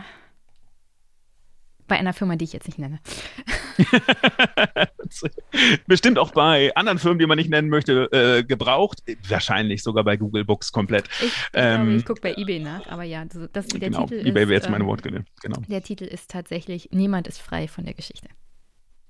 Sind mittlerweile viele andere zum Bereich Erinnerungskultur, Geschichtspolitik ist ja vollkommen klar, sind Millionen Bücher erschienen, die bestimmt von denen viele äh, besser sind, äh, weitergehen als damals. Aber das war damals für mich im Studium ein Augenöffner, ähm, um sozusagen die Wirkmächtigkeit der Geschichte in der Gegenwart und Geschichte als Ressource für uns, wie wir uns selbst verstehen und die Gesellschaft verstehen, was das auflegt. Das fand ich spannend. Welches Buch aus deinem Bereich sollte jeder gelesen haben? Also du hast natürlich sehr, sehr viele Interessenbereiche, ja. Und wahrscheinlich nennst du das hier als allererstes. Nein, nein, nein. Ich habe jetzt schon schamlos genug Werbung gemacht für Auf Abstand, das super Buch für äh, 24 Euro beim Campus Verlag. Nein, ähm, natürlich nicht für eigene Bücher. Ähm, das wäre langweilig. Zumal, wenn man so lange jetzt durchgestanden hat und fast zwei Stunden jetzt hier uns zugehört und zugesehen hat, dann braucht man von mir auf jeden Fall nichts mehr zu lesen. Äh, sag ich mal einfach mal ähm, ganz direkt. Ein Buch, was ich äh, empfehlen würde, wäre tatsächlich, ähm, ich glaube nach wie vor ähm, von Axel Schild und Detlef Siegfried die deutsche Kulturgeschichte. Äh, eine, wie ich finde, ganz wunderbare Kulturgeschichte, die ähm, sich sozusagen eigentlich eine, eine Gesellschafts- und Alltagsgeschichte der, der Bundesrepublik ähm, von 1945 bis heute fast ist und Kulturgeschichte sehr, sehr breit fasst und sozusagen eigentlich tatsächlich die Gesellschaft in all ihren unterschiedlichen äh, Ausprägungen, ihren Widersprüchen, ihren Debatten wunderbar einfängt und eigentlich jeder, der irgendwie, ähm, jeder, der es liest, irgendwie in einem Kapitel sich da wiederfinden wird, ähm, finde ich ein ganz tolles Buch. Ist übrigens auch bei der Bundeszentrale für politische Bildung zu bekommen, wenn es das da noch gibt. Ich kann ja mal nachgucken, wenn ich es finde. Mache ich es auch nicht benutzt. Zu welchem historischen Moment würdest du am liebsten zurückkehren?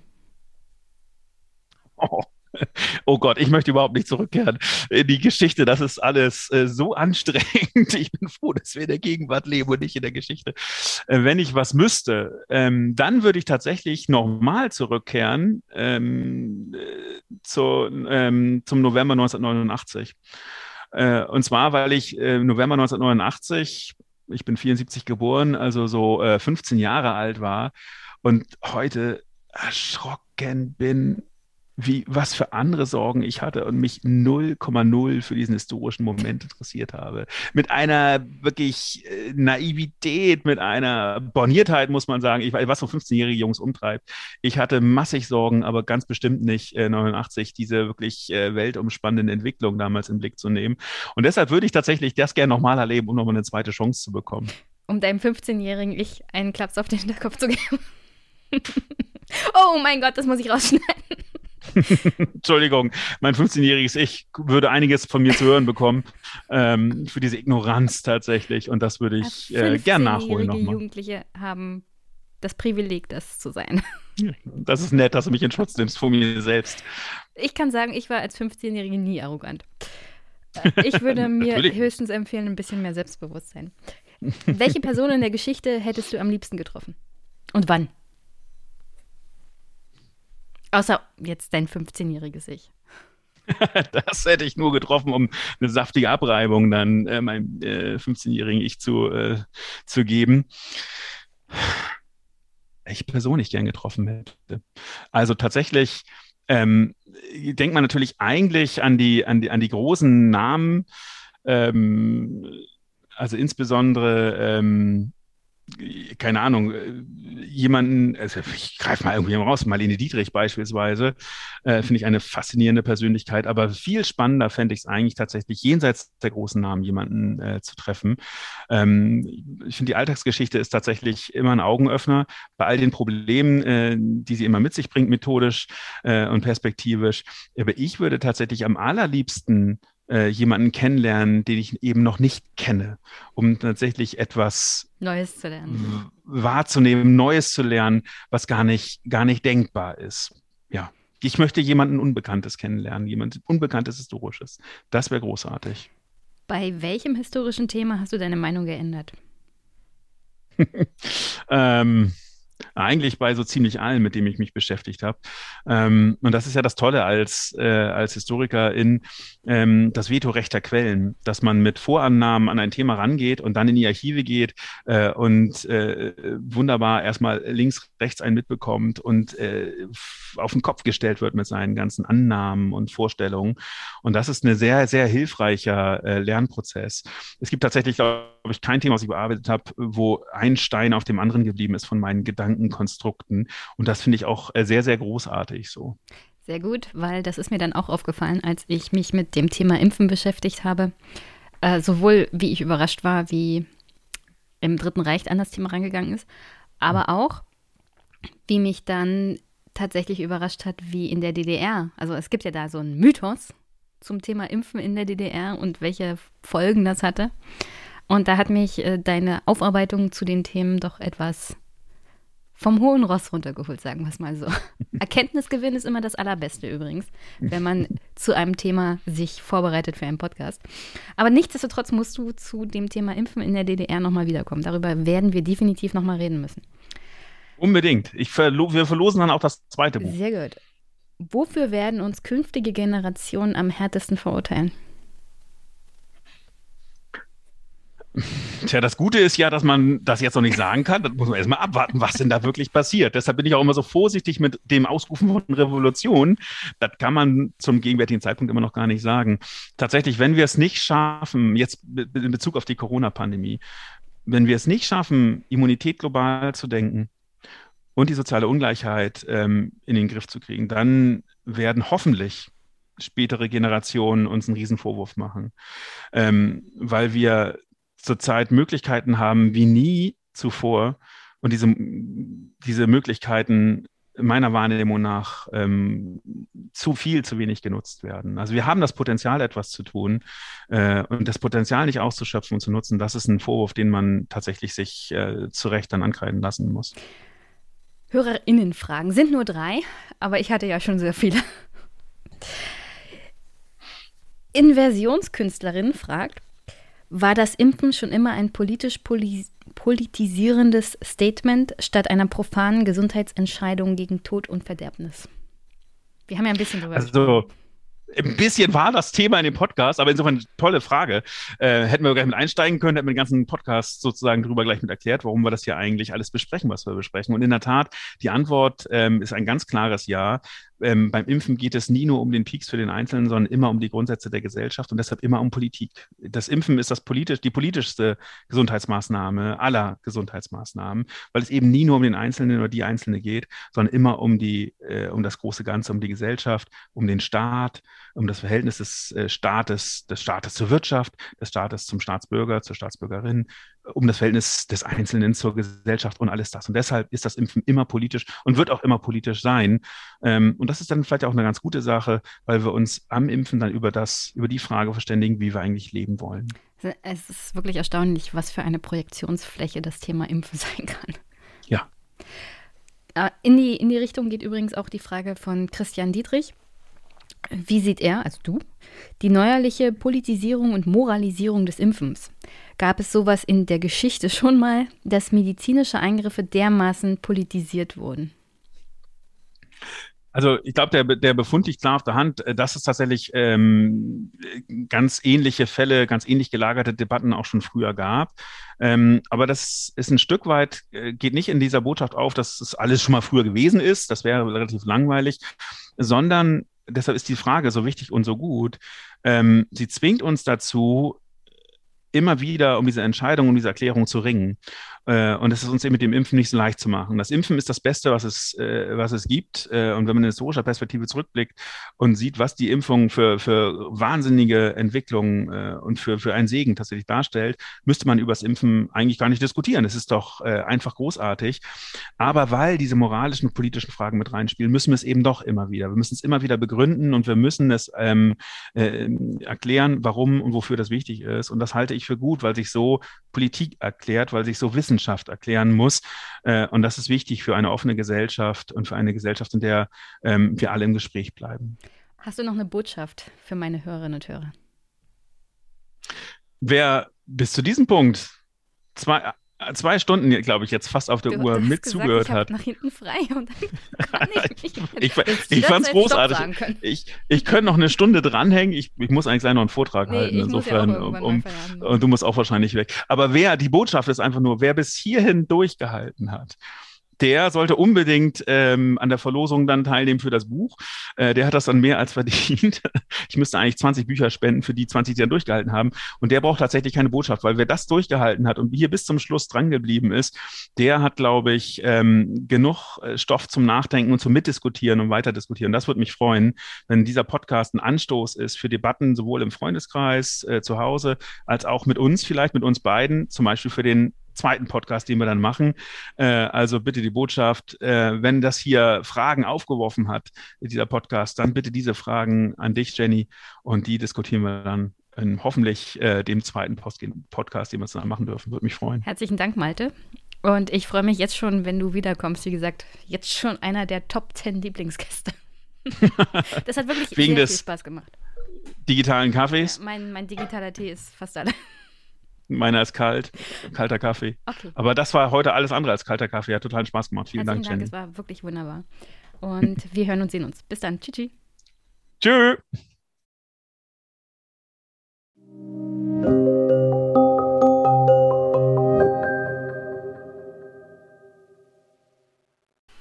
Zum Abschluss hoffe ich, die heutige Folge hat euch gefallen. Es wird ein Buch verlost. Und jeder, der die Folge heute teilt, nimmt an dieser Verlosung teil. Teilen geht natürlich hauptsächlich über Twitter. Wenn ihr die Folge bei YouTube kommentiert, seid ihr auch mit im Topf und ich teile es dann Malte mit und er schickt euch das Buch zu.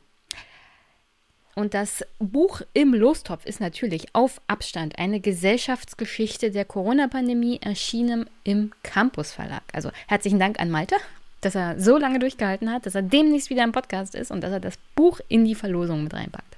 Und ich hoffe, ihr nehmt alle kräftig mit teil, indem ihr die Folge teilt, weiterempfehlt und kommentiert. Apropos kommentiert. Ihr könnt ja diesen Podcast, wie ich am Anfang schon gesagt habe, unterstützen. Dann seid ihr im Superpack. Das geht über PayPal-Überweisung. Ich freue mich über Bücher von der Wunschliste. Da sind auch schöne Weine drauf, ja, zur Entspannung. Also ein Gespräch mit Wein mit einem Gast am späten Abend ist vielleicht auch nicht so schlecht. Muss aber sagen, bin ein bisschen egoistisch dabei. Der Wein ist wirklich gut, den ich so da zu stehen habe. Und Steady-Mitgliedschaft geht auch. Unterstützung geht auch, indem ihr generell den Podcast weiterempfehlt, teilt, kommentiert, gerne auch Kommentare bzw. ein Rating abgeben in der Podcast-App eurer Wahl bei iTunes. Das hilft beim Erscheinen irgendwo in den Charts. Darüber würde ich mich freuen. Und ja, Feedback geben hilft mir immer. Kommentare könnt ihr natürlich auch schicken per E-Mail, Kommentare über die Podcast-Homepage und Kommentare über YouTube. Herzlichen Dank auf alle Fälle fürs Zuhören und das ist ja auch schon eine Unterstützung an sich. Ansonsten wünsche ich euch an dieser Stelle viel, viel Spaß in dieser Woche. Ich hoffe, ihr steigt generell gut ein in diesen Montag, in diese Woche. Wir hören uns in zwei Wochen.